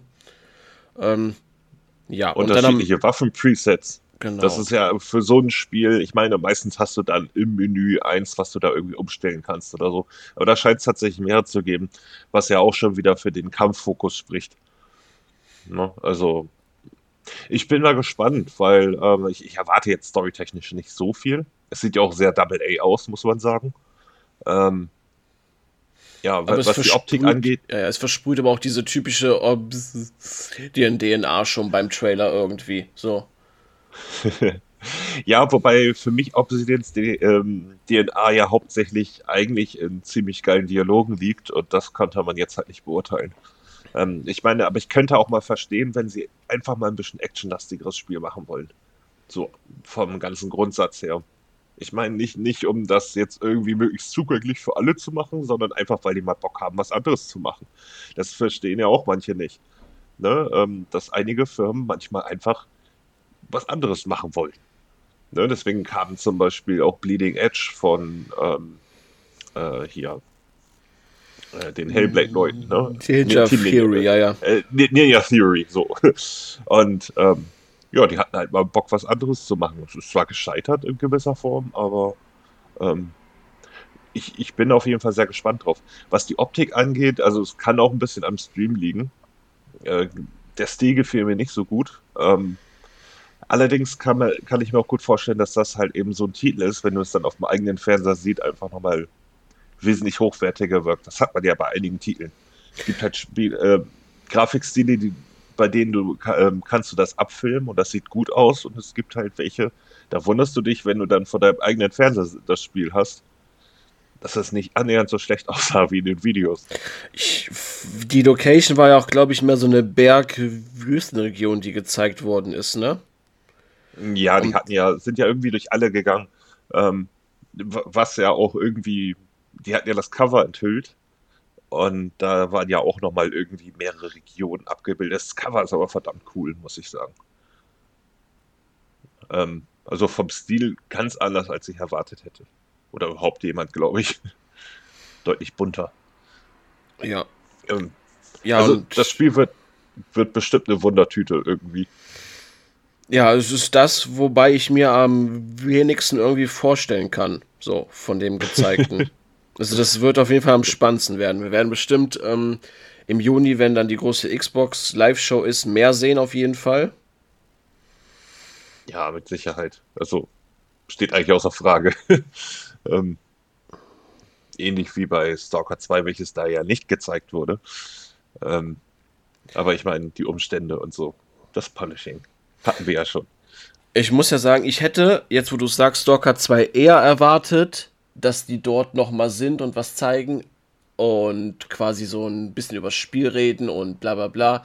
Aber wer dann doch überraschend da war, war Square Enix. Ja, mit Visions of Mana und das hätte ich echt nicht erwartet. Gut, ähm, in gewisser Form hätte ich, wenn jemand zufällig auftaucht, auch irgendwie erwartet, dass, äh, dass sie dann mit einem Spiel um die Ecke kommen, welches vorher nicht angekündigt ist, aber gut. ähm, ändert nichts daran, dass ich mich ja äh, wieder äh, ja, auf das Spiel freue. Also, ähm, also es sieht mal ja. wieder danach aus, als wenn Square es jetzt geschafft hat, ähm, die Mana-Reihe in ein also in also auf eine Bahn zu kriegen, wo sie auch funktioniert. Ne, also die haben ja, ja, sehr viel rumexperimentiert, quasi nach den SNES-Teilen und irgendwie hat nichts davon funktioniert. Ja, bis Trials of Mana. Also, ja. ähm, äh, was halt häufig übersehen wird, ist äh, Sword of Mana, das Remake oder äh, von ähm, Mystic Quest bei uns hierzulande, ähm, das auch sehr gut war und auch ein bisschen mehr in die klassische Richtung ging. Aber klar, es war ein GBA-Titel, dadurch ist es halt ein bisschen untergegangen. Ähm, ist aber sehr gut, kann ich nur empfehlen, wenn ihr ein Emo habt oder so. Spielt sich locker weg. Also habe ich damals gerne gespielt, zumindest. Ähm, ja, aber ja, bis Trials of Mana waren ja eher ähm, ja, entweder abwesend oder merkwürdig, sag ich mal. Und daher, ähm, ich freue mich darüber, dass jetzt einfach wieder ein richtiges Mana-Spiel kommt. Die haben ja auch nicht viel mehr gezeigt als die üblichen Designs und Reittiere und so. Wobei Reittiere natürlich schon cool sind. Ähm, ja, aber die geben sich doch sehr viel Mühe, dass es ebenso wirkt wie ein richtiges Mana-Spiel. Die ganzen Gegnerarten kennt man. Also die sie gezeigt haben, kennt man eigentlich irgendwie aus den Vorgängern. die gesamte so. Farbgebung aber, und Charakterdesigns waren auch so typisch einfach. Ja, aber es ist äh, durchaus positiv. Also ich gehe sehr stark davon aus, dass ich mir zum Release hole. Ja. Ähm, ich weiß nur, wenn das dann irgendwie im August dann irgendein anderes Spiel kam, noch eventuell im August, was das Ganze ein bisschen in Frage stellt. Aber gut, ähm, das hat man halt immer, ne? Äh, wir werden wieder dieses Jahr garantiert wieder diese Spieleballungsräume haben und da musst du dich halt zwischen A und B entscheiden. Und, ähm, ja. Also gesagt ja, wurde ja nur 2024, ne? Glaube ich. Äh, Sommer, ah. haben sie, glaube ich, gesagt. Und genau deswegen. Und ich weiß jetzt nicht mehr, was das andere war, aber ich hatte irgendwie ein, zwei Tage später noch irgendwie was über die kommenden Spiele gesehen, dachte mir nur, oh mein Gott, wenn das dann zeitgleich erscheint, dann wüsste ich echt nicht, was ich nehmen soll. Aber ich habe schon Bock, so ist es nicht. ähm, ja, kommen wir zu Hellblade. Ähm, ja, Hellblade ist also, so ein zweischneidiges Schwert. Ich sag mal, es gibt ja bei Hellblade 1 die Leute, die es gezockt haben, die sagen, ja, ne, das Spiel war ähm, Atmosphäre, so, Gameplay war äh, rudimentär und dürftig. Ein Rätseldesign hat genervt. Das wäre dann zum Beispiel du und dann wären dann Leute wie ich, die sagen, ich fand es eigentlich echt Hammer, den ersten Teil. So, ich würde sagen, Hellblade 1 war ja damals so ein Paradebeispiel für ein ziemlich, gu ziemlich gutes 7 von 10 Spiel, das trotzdem seine Schwächen gehabt hatte. Ich freue mich auf den zweiten Teil, also absolut, ich bin dafür echt am Brennen. Aber bei dir ist das, glaube ich, eher so Vorsicht, ne? Ähm, ja, eben weil das Rätseldesign vom ersten, das konnte schon sehr, sehr abnerven. Ne, wenn du dann eben zehn Minuten damit verbracht hast, irgendwie in irgendwelche Richtung zu gucken, in der Hoffnung, den richtigen Winkel zu erwischen, wenn das Spiel dann mal gerade ein bisschen rumgezickt hat und so. Ähm, also du hattest zwischen der Atmosphäre halt nicht viel Spiel. Das war nicht weiter schlimm, aber der erste Teil war halt auch sehr unausgeglichen. Und ich hoffe, dass sie es im zweiten Teil hinkriegen. Weil, ähm, falls du dich erinnerst, du hast halt äh, über Strecken hinweg nur diese Cook-Rätsel gehabt. Dann mal eben so ein paar kleine andere Einlagen, aber hauptsächlich diese Cook-Rätsel. Und gegen Ende hattest du einen Kampf nach dem anderen plötzlich, was irgendwie das ganze Spiel lang gefühlt fünfmal vorgekommen ist. Und, nee, also ähm, da stimme ich dir zu. Das ganze Pacing war halt neben der, neben den Zwischensequenzen, wo Senua quasi in diesen naja, in diesem, die ist ja schizophren, glaube ich, ne? In diesem mhm. quasi Story-Konflikt ist, ne? Ähm, ja, die, die Rätsel waren halt kacke. So, ne? Du hast drei gemacht und hattest danach nochmal zehnmal dasselbe äh, und ähm, ja, nur irgendwie leicht schwerer oder nicht so einfach zu durchschauen. Dass es dadurch schwerer ist, ja, das fand ich auch nicht gut. Aber ähm, dann hat sie zwischendurch mal einen Kampf gehabt und die Kämpfe waren halt die haben halt funktioniert, ne? So, sie waren jetzt nicht spektakulär, sie waren nicht brachial oder so, ne? Trotz dass äh, Senua viel rumgeschrien hat und viel rumgestöhnt hat. Aber ähm, da fehlte definitiv die Wucht hinter irgendwie. Ja, oder die, die Wucht war da, aber sie waren halt auch sehr simpel. Und man hatte halt auch die Situation, dass man häufig mal den einen oder anderen Treffer kassiert hat, ähm, weil die Gegner immer so aus dem Nichts kamen. Und dadurch ähm, ja auch teilweise schwerer zu sehen waren, als es eigentlich hätte sein sollen. Ich glaube, das war einfach ein technisches Problem, was sie da hatten. Also, okay, da, damals hatte das Spiel auch noch damit gelogen, übrigens, ähm, dass man irgendwie, glaube ich, fünfmal sterben darf und dann darf man, wird der Spielstand gelöscht und man darf nochmal ganz von vorne anfangen. Ähm, ja, wie gesagt, da habe ich im Nachhinein erfahren, das ist gelogen. Das stimmt überhaupt nicht. auch geil, ne? Ähm, aber da, dadurch hatte man natürlich eben noch diesen, diesen Bonusdruck und ähm, ja, also es ist nicht so, als hätte ich keinen Spaß daran gehabt. Und die Atmosphäre war wirklich der Oberhammer. Also sowas Vergleichbares gab es einfach nicht. Aber ähm, ich muss aber auch sagen, dass ich das Spiel über weite Strecken, also es hat mich zwischendurch ganz schön verlassen und ich hatte da auch eine längere Pause gemacht, bis ich dann irgendwann weitergespielt habe. Ähm, und ich hoffe, dass der zweite das einfach vom ganzen Pacing deutlich besser hinkriegt.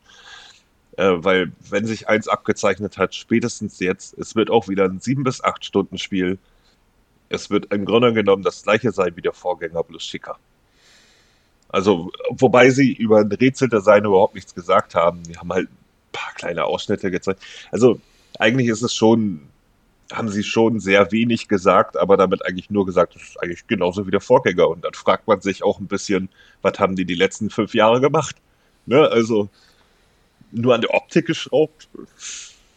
Ja, wir werden das finale Resultat ja im Mai sehen. Da soll es ja kommen. Am 21. glaube ich, war das. Ähm, ähm, ja, kommt hin. Ja. Ähm, auf jeden Fall äh, verkaufen sie es nur digital für 50 Euro ähm, neben dem Game Pass natürlich, was im Netz eine Reaktion ausgelöst hat auf einen nicht physischen Re Release, den ich bisher so noch nicht gesehen habe. Wer dachte, bei Alan Wake 2 wäre es schlimm gewesen. ich sag mal so, ich, äh, finde es, ich finde es schade. Microsoft würde in dem Punkt bei mir zweimal abkassieren, einmal für die physische, einmal für den Game Pass. Ne? Natürlich würde ich mir die physische nicht zum Start für 50 Euro holen, aber später mal so für 30. Ähm, aber ja, ich, ähm, ich kann es auf der einen Seite verstehen, ne, dass es schade ist, dass keine physische Version erscheint. Weil ich finde es im Schrank zu sehen ist hübsch, ja. Aber ähm, man muss es auch mal so sehen, sie wollen natürlich den Game Pass nach vorne bringen, ne? So. Und, Einmal das ähm, und, ähm, und ich hatte mal so eine Milchmädchenrechnung gesehen. Ähm, bei, weiß nicht, 15 Millionen Xboxen, wie viel sich ungefähr physisch verkaufen würde, wenn es keinen Game Pass gäbe. Und das dann eben mal darauf runtergerechnet, wie viele Leute tatsächlich wahrscheinlich Interesse dran haben, ne, wegen dem Hype und allem drum und dran und wie viel da nochmal hier und da wegfallen. Und ich sag mal, es war zwar eine Milchmädchenrechnung, aber sie war nicht komplett unlogisch, so rein von der Theorie. Und dass sie sich dann gesagt haben, hey, für die paar Leute machen wir keine physische Version, die einfach so viel Geld kostet. Ähm, das darf man halt auch nicht ganz vergessen. Ne? Also, und ähm, also wirtschaftlich kann ich die Entscheidung durchaus nachvollziehen. Ich kann auch verstehen, dass Leute irgendwie sich eine Hülle ins Regal stellen wollen. Aber ähm, in, in, Zeiten, wo eine Hülle im Regal meistens auch nicht viel mehr ist als ein Freischaltcode mit einem Bruchteil der Daten, ähm, ja, muss natürlich jeder für sich selbst wissen, aber ähm, ich, ich sag mal so, ich, ich hätte es jetzt nicht außerhalb des Game Pass gezockt, wahrscheinlich dann. Und ähm, einfach weil ich mir nach dem ersten bisschen unsicher bin, ob das, ähm, ob ich da wirklich durchgängig Spaß dran haben werde, obwohl es eine kurze Erfahrung ist. Ähm, aber gut. Müssen Sie mit leben, auch mit der Kritik. Ja, ja, klar. Ähm, ich ich finde es aber trotzdem nur schade, aber das ist mal ein Thema, das wir mal äh, so besprechen können, ist, dass Spiele auch nicht mehr komplett auf Disc heutzutage erscheinen. Ne? Aber das ist ein Thema, das wir dann mal ansprechen können. Ich hoffe, dass Hellblade 2 im Nachhinein, ich meine, der erste kam auch hinterher, glaube ich, auf Disc. Ja. Zeitversetzt. Ich hoffe, dass der zweite auch zeitversetzt irgendwann auf Disc erscheint. Jetzt, wo Hi-Fi Rush auch nicht auf Disc erschienen ist und jetzt fast ein Jahr später, finde find ich es auch schade. Das äh, macht mir keine Hoffnung für Hellblade 2. Aber vielleicht ist der Aufschrei im Netz dann doch so groß, dass ähm, Microsoft sagt, okay, komm, wir hauen jetzt doch eine physische raus. Ja, oder zumindest limitiert oder so, dass man sich die direkt bei denen bestellen kann oder sowas. Ähm, ja, allerdings frage ich mich halt äh, trotzdem bei Hellblade 2, ich hoffe, äh, ob die vielleicht nebenbei ähm, auch schon im Hauptprojekt gearbeitet haben oder so. Ähm, weil letzten Endes, äh, wenn man sich so deren Entwicklungsgeschichte ansieht, ähm, mit, Ens äh, mit Enslaved, DMC, Devil May Cry, und dann kam plötzlich Hellblade, einmal kurz Bleeding Edge, was nicht groß, also gar nicht mal so viel Support bekommen hat, meiner Meinung nach. Also zumindest habe ich davon nicht so viel mitbekommen. Und jetzt Hellblade 2. Und ich glaube nicht, dass das Team äh, so klein ist, dass es nur an Hellblade gearbeitet hat. Ja, das, ähm, ich hoffe auch, dass ähm, die jetzt nicht die vergangenen fünf Jahre nur an dem einen Spiel dran saßen. Ne? Also, ja. ähm, ich hoffe, dass wir dann in zwei Jahren vielleicht noch ein anderes Spiel von denen sehen. So, nicht, dass Hellblade äh, jetzt nicht ähm, groß genug wäre, dass es quasi als Hauptprojekt reicht, aber ähm, ja, ähm, wenn es tatsächlich so ist, wie sie sagten, wie der erste Teil, dann frage ich mich, was die fünf Jahre getan haben. So, ne? Haben ja, die fünf Jahre, ja, haben die fünf Jahre an den Hautporen dran gehangen, so für für äh, jede Zwischensequenz. Also ja, ich meine, die haben ja seit drei, äh, erzählen ja, glaube ich, gefühlt seit drei Jahren, dass deren Motion Capturing Aufnahmen abgeschlossen sind. Weißt du, so das ist ich meine, klar, es ist äh, wegen der Pandemie und so hat sich das natürlich alles ein bisschen nach hinten geschoben, aber ähm, ich meine auch, die Ursprungsaussage wäre mal davon gewesen, dass sie am ersten, glaube ich, mit 15 Leuten hing, am zweiten jetzt mit 30, ne, weil sie einfach dann mal eben sehen wollten, wie viel sie mit einem kleinen Team hinbekommen. Und ähm, so, als Proof of Concept. Und wie gesagt, für den zweiten wollten sie es einfach verdoppeln. Und ähm, jetzt ist es irgendwie doch alles sehr viel Tamtam -Tam um ein Spiel, was im Grunde genommen ist wie vorher. Und ähm, ich meine, das heißt natürlich nicht, dass es schlecht wird und so. Und was man gesehen hat, war unglaublich beeindruckend. Ne, das, das, das darf man jetzt nicht ganz unter den ähm, Teppich kehren, wie unfassbar gut das Spiel aussieht. Aber ich möchte gerne von denen einfach, ähm, ja, eher, wie gesagt, so ein lieber, so ein DMC Devil May Cry wiedersehen oder Enslaved oder sonst was, als ähm, jetzt Hellblade 2. Und deswegen bin ich auch ganz froh, wenn es raus ist und ähm, bin großer Hoffnung, dass sie dann einfach an was anderem arbeiten. Ähm, wobei ich auch schon, wie gesagt, auf das Spiel trotzdem sehr gespannt bin. Ja, ich äh, hab's ja für dieses Jahr dann als Prioritätsspiel rausgehauen, ne, bei mir und ich werde es auch im Mai dann, denke denk ich mal, zum Start spielen. So, ja, kommt ja quasi knapp 30 Tage später nach Ayuden Chronicles. Mal sehen, ich bin mit Ayuden Chronicles hoffentlich dann vorher durch. Ich denke aber schon. Und dann kann ich direkt Hellblade 2 spielen. Ich wollte gerade sagen, so ein unter 10 Stunden Titel kann man dann auch notfalls Eben. ein bisschen nebenbei haben. Also, das ist ja nicht so das Ding. Ähm, ja, äh, Letzter Titel, wo, ja, äh, ja, sprechen wir jetzt mal über ein Indie-Spiel. ja, es gab ja bei dir ein lustiges äh, äh, Kommunikationsproblem damit, wenn man über Indie-Spiel redet, aber gut. Ähm, Nein, wir reden aber ja, über äh, Indiana Jones und kein Indie-Indie-Spiel. So, Indie ist ja, ja. kurz vor. Ah.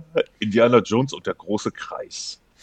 Ja. Zwischen Teil 2, glaube ich, und Teil 3 spielt vom Film, ne?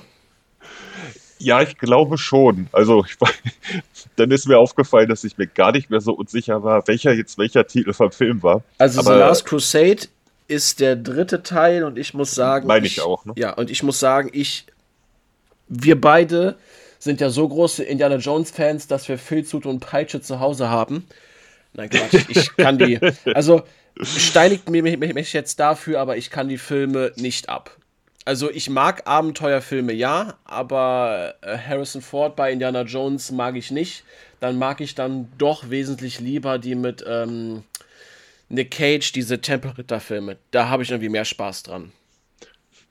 Das ist aber hier schon das ist hartes Statement, aber ich mag einfach keine, also ich bin kein großer Fan von Abenteuerfilmen. Ich weiß nicht, war ich auch als Kind schon nicht. Ähm, streite ich mich, aber ja, weiß nicht, habe ich nie so die Connection zu gefunden. Ich hatte mir aber vor einiger Zeit nochmal die Indiana Jones Filme angesehen. Okay, ist jetzt auch schon, das ist jetzt auch schon ein bisschen her, aber einfach nochmal aus Interesse, wie ich sie heute sehe. Und ähm, ja, ich hänge jetzt nicht an dieser Marke. Also das ist vielleicht auch ein Vorteil, weil ähm, das Spiel nun mal halt ähm, anders wird als erwartet. Ich meine, alle haben eine Uncharted-Kopie erwartet. Aber mir war auch schon irgendwie klar, wenn Machine Games das macht, äh, dass das wahrscheinlich in der Ego-Perspektive größtenteils enden wird. Und ja, so ist es auch. Und ich finde es ehrlich gesagt gar nicht mal so uncool. Also ich, ich habe überraschend viel Interesse an dem Spiel dafür, dass mich Indie nicht interessiert. Ähm, also die, diese Peitschenmechanik, die sie einbauen wollen, ähm, von wegen, dass du Gegner auch meinetwegen einfach neben denen schlagen kannst, um die ein bisschen abzulenken oder so, es ist schon sehr cool. Ich meine, du kannst aus Harrison Ford als Indie ja nicht unbedingt äh, Nathan Drake machen, der einfach sich den Weg durch die kompletten Ruinen schießt. So, das funktioniert so nicht. nee, nee, also du wirst schießen können, aber ich denke mal, der Fokus wird dann eher auf Stealth und Nahkampf sein. Also. Ja, und dass äh, Machine Games sowas können, haben sie eigentlich schon gezeigt. Gerade in äh, Wolfenstein The Old Blood. Welches ja tatsächlich ähm, Ticker mehr Stealth-Fokus hatte, als man erwartet. Zumindest für die größeren Gegner und so. Ähm, also die haben auf jeden Fall Spaß dran und ich glaube auch, dass es da in sehr guter Hand ist, weil man dann zumindest ein Spiel bekommt, wo man jetzt nicht so genau weiß, was man bekommt. Also wäre es eine Uncharted-Kopie gewesen, in Anführungsstrichen. Ich meine, das ist auch lustig, ne? Ähm, Uncharted und Tomb Raider kopieren im Grunde genommen Indiana Jones und jetzt kommt Indiana Jones Spiel, welches die kopiert. Das wäre irgendwie nicht so gut gekommen. Vor allem nee, hätten sie sich dann ja. den Direktvergleich äh, gefallen lassen müssen, was auch irgendwie doof ist. Ich kann es auf der einen Seite aber auch verstehen, dass die Leute sagen, so warum ist das Ego-Perspektive, weil in den vergangenen Jahren die ganzen Indiana Jones-Spiele, die wir gekriegt haben, waren entweder Third-Person-Spiele oder Point-and-Click-Adventures. Und mhm. da wir jetzt ein Ego-Spiel kriegen, ist es natürlich komisch, aber ich will jetzt Machine Games nicht vorwerfen, die können sonst nichts, aber das können sie halt. Ne, und warum nicht ihre ja. Stärken ausspielen? Und äh, wie du schon gesagt hast, ja, wir hatten sonst äh, Third-Person-Action-Spiele und Point-and-Click-Adventures. Die Third-Person-Action-Spiele waren alle nicht so gut.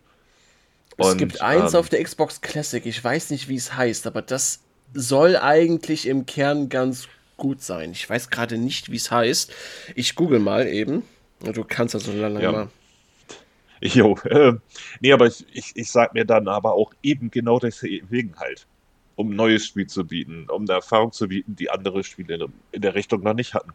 Und ich finde auch äh, sehr geil, dass äh, die Kamera häufig ra rauszoomt, wenn man klettert und ähm, irgendwo rüberschwingt oder so, damit man einfach nicht die Nachteile der Ego-Perspektive hat, während man sie bei den Kämpfen und Stealth hat. Ne? Also auch inklusive der Vorteile. ähm, aber ich finde das Konzept schon sehr geil. Irgendwie. Also es gefällt mir besser, als ich erwartet hätte. Ich war so, ähm, und es sieht verdammt schick aus. Also zumindest nach den Bildern bis jetzt, aber man weiß ja auch, wie deren vorigen Spieler aussahen. Also kam das, glaube ich, schon alles ganz gut hin. Ähm, es hat ja auch massive Kritik dafür gegeben, äh, dass Harrison Ford den Charakter nicht spricht. Und ich sag mal so, ähm, mal abgesehen davon, dass Indy in dem Teil ähm, 37 ist, äh, also ungefähr 37 sein soll und Harrison Ford mittlerweile 81 und so ein 81-Jähriger hört sich nur mal anders an als ein 37-Jähriger. Ähm, habe ich auch schon sehr häufig den Kommentar gelesen. Ja, er hätte aber auch die Hälfte des Budgets gefressen, wahrscheinlich dafür. Also, alles cool. Ähm, dafür haben sie Troy Baker genommen, den wohl bekanntesten amerikanischen Synchronsprecher überhaupt. Das ist ja schon was. Äh, ja, ähm, gut, ich habe jetzt gerade mal nachgeguckt. Also das auf der Xbox Classic. Das ist äh, Indiana Jones und die Legende der Kaisergruft. Ähm, ich meine sogar, dass das ähm, aufwärtskompatibel auf der Series X ist und auf der Xbox One. Es war auch mal Games with Gold, meine ich. Ja, und das soll ganz, also das soll eines der stärkeren Indie-Third-Person-Spiele sein. Ähm, ja, und kommen wir mal zur Synchro. Ich meine, die englische Synchro übernimmt Troy Baker, ja, habe ich ja genau, gerade gesagt. Genau. Ja. Und ich weiß aber auch, dass der deutsche Sprecher Wolfgang Pampel heißt der, glaube ich, ist nicht dabei. Also im ähm, Trailer war ja auf jeden Fall nicht die deutsche Stimme zu hören von Indiana äh, Jones. Ja, aber ich meine, der wird ja auch keine 50 oder 60 mehr sein, wahrscheinlich mittlerweile. Also ich meine, das ist halt eben, also irgendwann wird das wahrscheinlich von der KI dann richtig generiert, weißt du? Da, da heulen wieder alle rum, weil, äh, ne, nimmt dem Synchronsprecher die Arbeit weg. Ja, aber ihr wollt es doch so. Ganz einfach. ähm, ja, nee, aber ich, ich bin jedenfalls sehr optimistisch. Auch, ich finde auch gut, dass es dieses Jahr kommt. Ich hoffe, dass ähm, alle Spiele, die jetzt, also klar, ähm, Indiana Jones hatte nur 2024 da stehen und ich hoffe, dass äh, das auch nicht auf nächstes Jahr verschoben wird, weil Microsoft braucht diesen Spiele-Output dieses Jahr. Die brauchen die, diese vier Spiele, die erscheinen auf jeden Fall. So, ähm, dass Hellblade 2 im Mai kommt, ich denke schon, das ist safe, die werden damit fertig sein. Ne? Äh, klar, Ara History Untold, das kommt jetzt für den PC, da mache ich mir auch keine Sorgen. Avowed wird bestimmt auch erscheinen. Ja, ich hoffe aber nicht, dass ähm, Indiana Jones jetzt noch verschoben wird wegen irgendwas. Ja, da, mittlerweile muss man leider sagen, aber auch aus Microsofts Perspektive, ähm, äh, sie, der Herr nun mal Activision ihnen gehört, bringen sie im November beispielsweise nun mal halt auch COD raus. Ne? Und also es gehört ja Ihnen jetzt und ähm, da wird sich natürlich zeigen, wie sich das mit den Release-Plänen und so alles macht.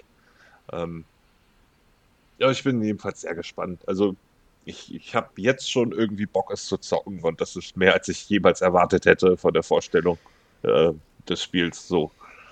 Und ähm, ja, hoffen wir mal auf bald. Gut, ich glaube, damit haben wir aber auch die ähm, Developer Direct durch.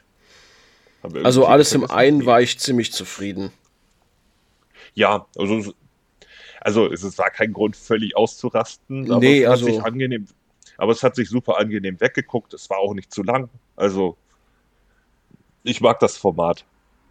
Ich hätte vielleicht nur mit einer richtig, also ich meine, Square Enix im allen Ehren, aber äh, ich hätte vielleicht mit einer richtigen Überraschung ähm, gerechnet. Viele haben ja auch darauf getippt, dass dann Final Fantasy für die Xbox angekündigt wird oder sonst was. Aber ähm, ich sag mal, das können sie knicken in gewisser Form, einfach weil ähm, dieses Exklusivrecht auf den, nach, äh, auf den zweiten Teil hat ja Sony für Pi mal Daumen drei Monate, sofern man das so mitbekommen hat.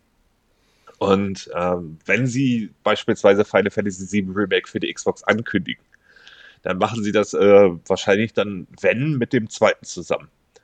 Und die dürfen darüber nicht sprechen, bevor es nicht mindestens drei Monate auf dem Markt ist, wenn der Deal nicht noch verlängert wird. Also äh, war schon klar, dass da nichts angekündigt wird. Fand ich zumindest, also für mich persönlich. Ähm, aber mal sehen.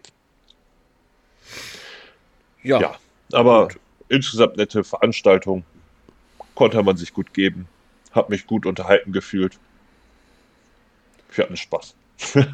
ja, wir haben hier beide ja auch zusammen geguckt. Äh, ja, wir nehmen das jetzt noch nachträglich auf. Und ähm, ja, ich äh, hätte, also, was heißt, ich hätte gerne mehr solcher Shows, aber gerne so Behind the Scenes. Ähm, dafür, dass es so ein bisschen Behind the Scenes gezeigt wurde, fand ich es doch sehr gestellt und irgendwie, äh, keine Ahnung, ähm, vor die Kamera gestellt und dann irgendwie von einem Prompter abgelesen und die meisten Leute, die im Hintergrund saßen, haben irgendwie nur so Sch Schein getan, als ob die was tun würden. Da würde ich mir so für die Zukunft vielleicht so ein bisschen mehr ähm, wünschen, dass es organischer ist, ne? Dass man echt so ein so ein Behind the Scenes sieht quasi, ne? Aber allgemein war es doch ganz gut eigentlich, dass ein bisschen mehr über die Spiele gesprochen wurde, was sie sich dabei gedacht haben, wie, warum und ja, ich könnte solche Shows dann auch gerne öfters haben, wo die Leute auch mal zu Wort kommen können. Ähm, ja, da muss ich auch noch sagen, dass bei Oxide zumindest, also den Leuten von ähm, Ara History Untold, äh, zumindest der organischste Moment war, als jemand irgendwie hinten durch die Tür kam. und begrüßt wurde von dem, der vor der Kamera stand. Da weiß man zumindest, das war nicht gestellt. Der kam einfach nur im doofen Moment durch die Tür. Ja. Und das, ähm, sowas ist cool. Ähm, äh, was aber auch ein äh, bisschen interessant war, ähm, äh, nur so, so ein kleines Detail, ähm, welches andere bemerkt haben. Ähm, der Studio, äh, sagen wir so, der Director von äh, Senua's Sacrifice, also dem ersten Hellblade, äh, war in dem äh, Beitrag äh, von denen nicht zu sehen. Das hatte ich auch schon ge gehört. Und, also der Kopf hinter DMC, Devil May Cry und dem auf jeden Fall. Und äh, das ist, also ich glaube, der Studiochef wurde gezeigt, aber nicht der Director. Was irgendwie auch eine interessante. Ich meine, man kann sich natürlich alles Mögliche ausmalen. Vielleicht hat er auch einfach keine Zeit gehabt. So, ne? Ähm, oder keine Lust. Ich meine, vor der Kamera stehen ist halt Stress, so, ne? Ähm, aber äh, ja, vielleicht ist das ja auch schon ein Hinweis, dass er daran selber vielleicht nicht beteiligt ist oder teilweise nicht und irg an irgendwas anderem arbeitet. Ne? Also so als kleines Detail. Aber gut, finden wir jetzt mal zum Ende. Ähm, ja, ich, ich hoffe, ihr habt viel Spaß gehabt und ähm, ja, hört auch weiter fleißig zu.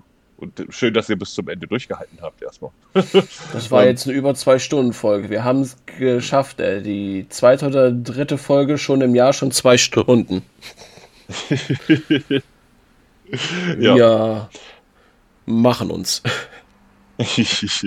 ja, aber gut, wir hatten ja auch viele Pausen dazwischen, ne? Also jetzt ja, eben. Zeit und ich denke mal, wenn wir jetzt die nächste Folge aufnehmen, werden wir auch nicht mehr so viel zu bequatschen haben, weil ich jetzt ein größeres Rollenspiel erstmal noch spiele. Und ähm, ich weiß nicht, wie es bei dir jetzt aussieht, aber ähm, ja, ähm, nächste Folge hab... dürfte nicht so lang werden. Ja, wobei wir auch noch eben wegen Backlog und so, ne, weil dadurch dann einfach einiges nicht kam und ähm, äh, also das Material wird uns nicht ausgehen. Ne? Wir müssen halt nur sehen, wie wir es irgendwie von der Balance am besten hinkriegen. Ja. Ähm, ich, ich habe jetzt jedenfalls ein bisschen Palworld ange, angezockt, was ich jetzt ja aber unter einem Mega-Hype hat. Ich weiß nicht, ob du die Zahlen gesehen hast, aber. Nee, habe ich ähm, nicht, aber ich habe Palworld mal für nächste Folge bei dir als Ersteindruck mal aufgeschrieben. Kannst ja mal was zu sagen. Äh, ja, mache ich gerne. Ähm, also, es hatte in den ersten 24 Stunden ungefähr 2 Millionen verkauft oder so. Äh, merke, dass Spider-Man 2 war bei 2,5 Millionen. Palworld ist weißt du, einfach, äh, sagen wir so, war einfach nur als Pokémon mit Knarren bekannt und das ist in der Early Access Phase. Und irgendwie hatten die dann schon ähm, drei Millionen nach ein paar Stunden mehr und so. Und ich glaube, in den ersten 80 Stunden oder so. Also das Spiel geht momentan extrem durch die Decke. Ich meine, es hat noch nicht Pokémon-Zahlen klar, ne? Ähm, aber dafür, dass es Early Access ist und nur auf PC äh, und auf Xbox verfügbar ist, ähm, wobei sich übrigens die Windows Store-Version noch unterscheidet von der ähm, Steam-Version, einfach wegen den Patches und den Richtlinien von Microsoft und so. Ne? Ähm, und da es auch noch ein bisschen Hickhack mit den Servern gibt, also du kannst auf, den, auf der Xbox und der Windows Store-Version mit weniger Leuten zusammenspielen. Ähm, ja, mal sehen, wie sich das dann irgendwann noch äh, weiterentwickelt, aber ich glaube, die sind momentan total am Rotieren ich hatte auch schon die Patch Notes, die, äh, weil die Xbox-Fassung und PC Windows Store-Fassung Patch hinterherhängt, ähm, weiß ich auch schon, was da an Änderungen noch kommen wird. Ähm, sind auf jeden Fall gute Sachen dabei. Also man wird auf jeden Fall schneller bauen können und äh, den Spieler halt nicht benennen können. Ähm, ja, es ist halt eine Early Access Phase so. Ne? Das merkt man dem Spiel halt ganz gut an. Aber ansonsten, der Grundbau davon ist schon recht solide dafür, dass ich Survival-Spiele eigentlich nicht so mag. Und ähm, ja, erzähle ich nächstes Mal vielleicht ein bisschen mehr drüber. Aber der Hype ist jedenfalls sehr krass. Also. Ähm, das weiß ich aber auch, dass der Hype gerade echt steil geht. Gut. Gut, dann wünschen wir euch eine schöne Woche und hoffe, dass wir uns das nächste Mal hören. Und ich sag mal bis zum nächsten Mal. Jo, macht's gut und ciao. Und tschüss.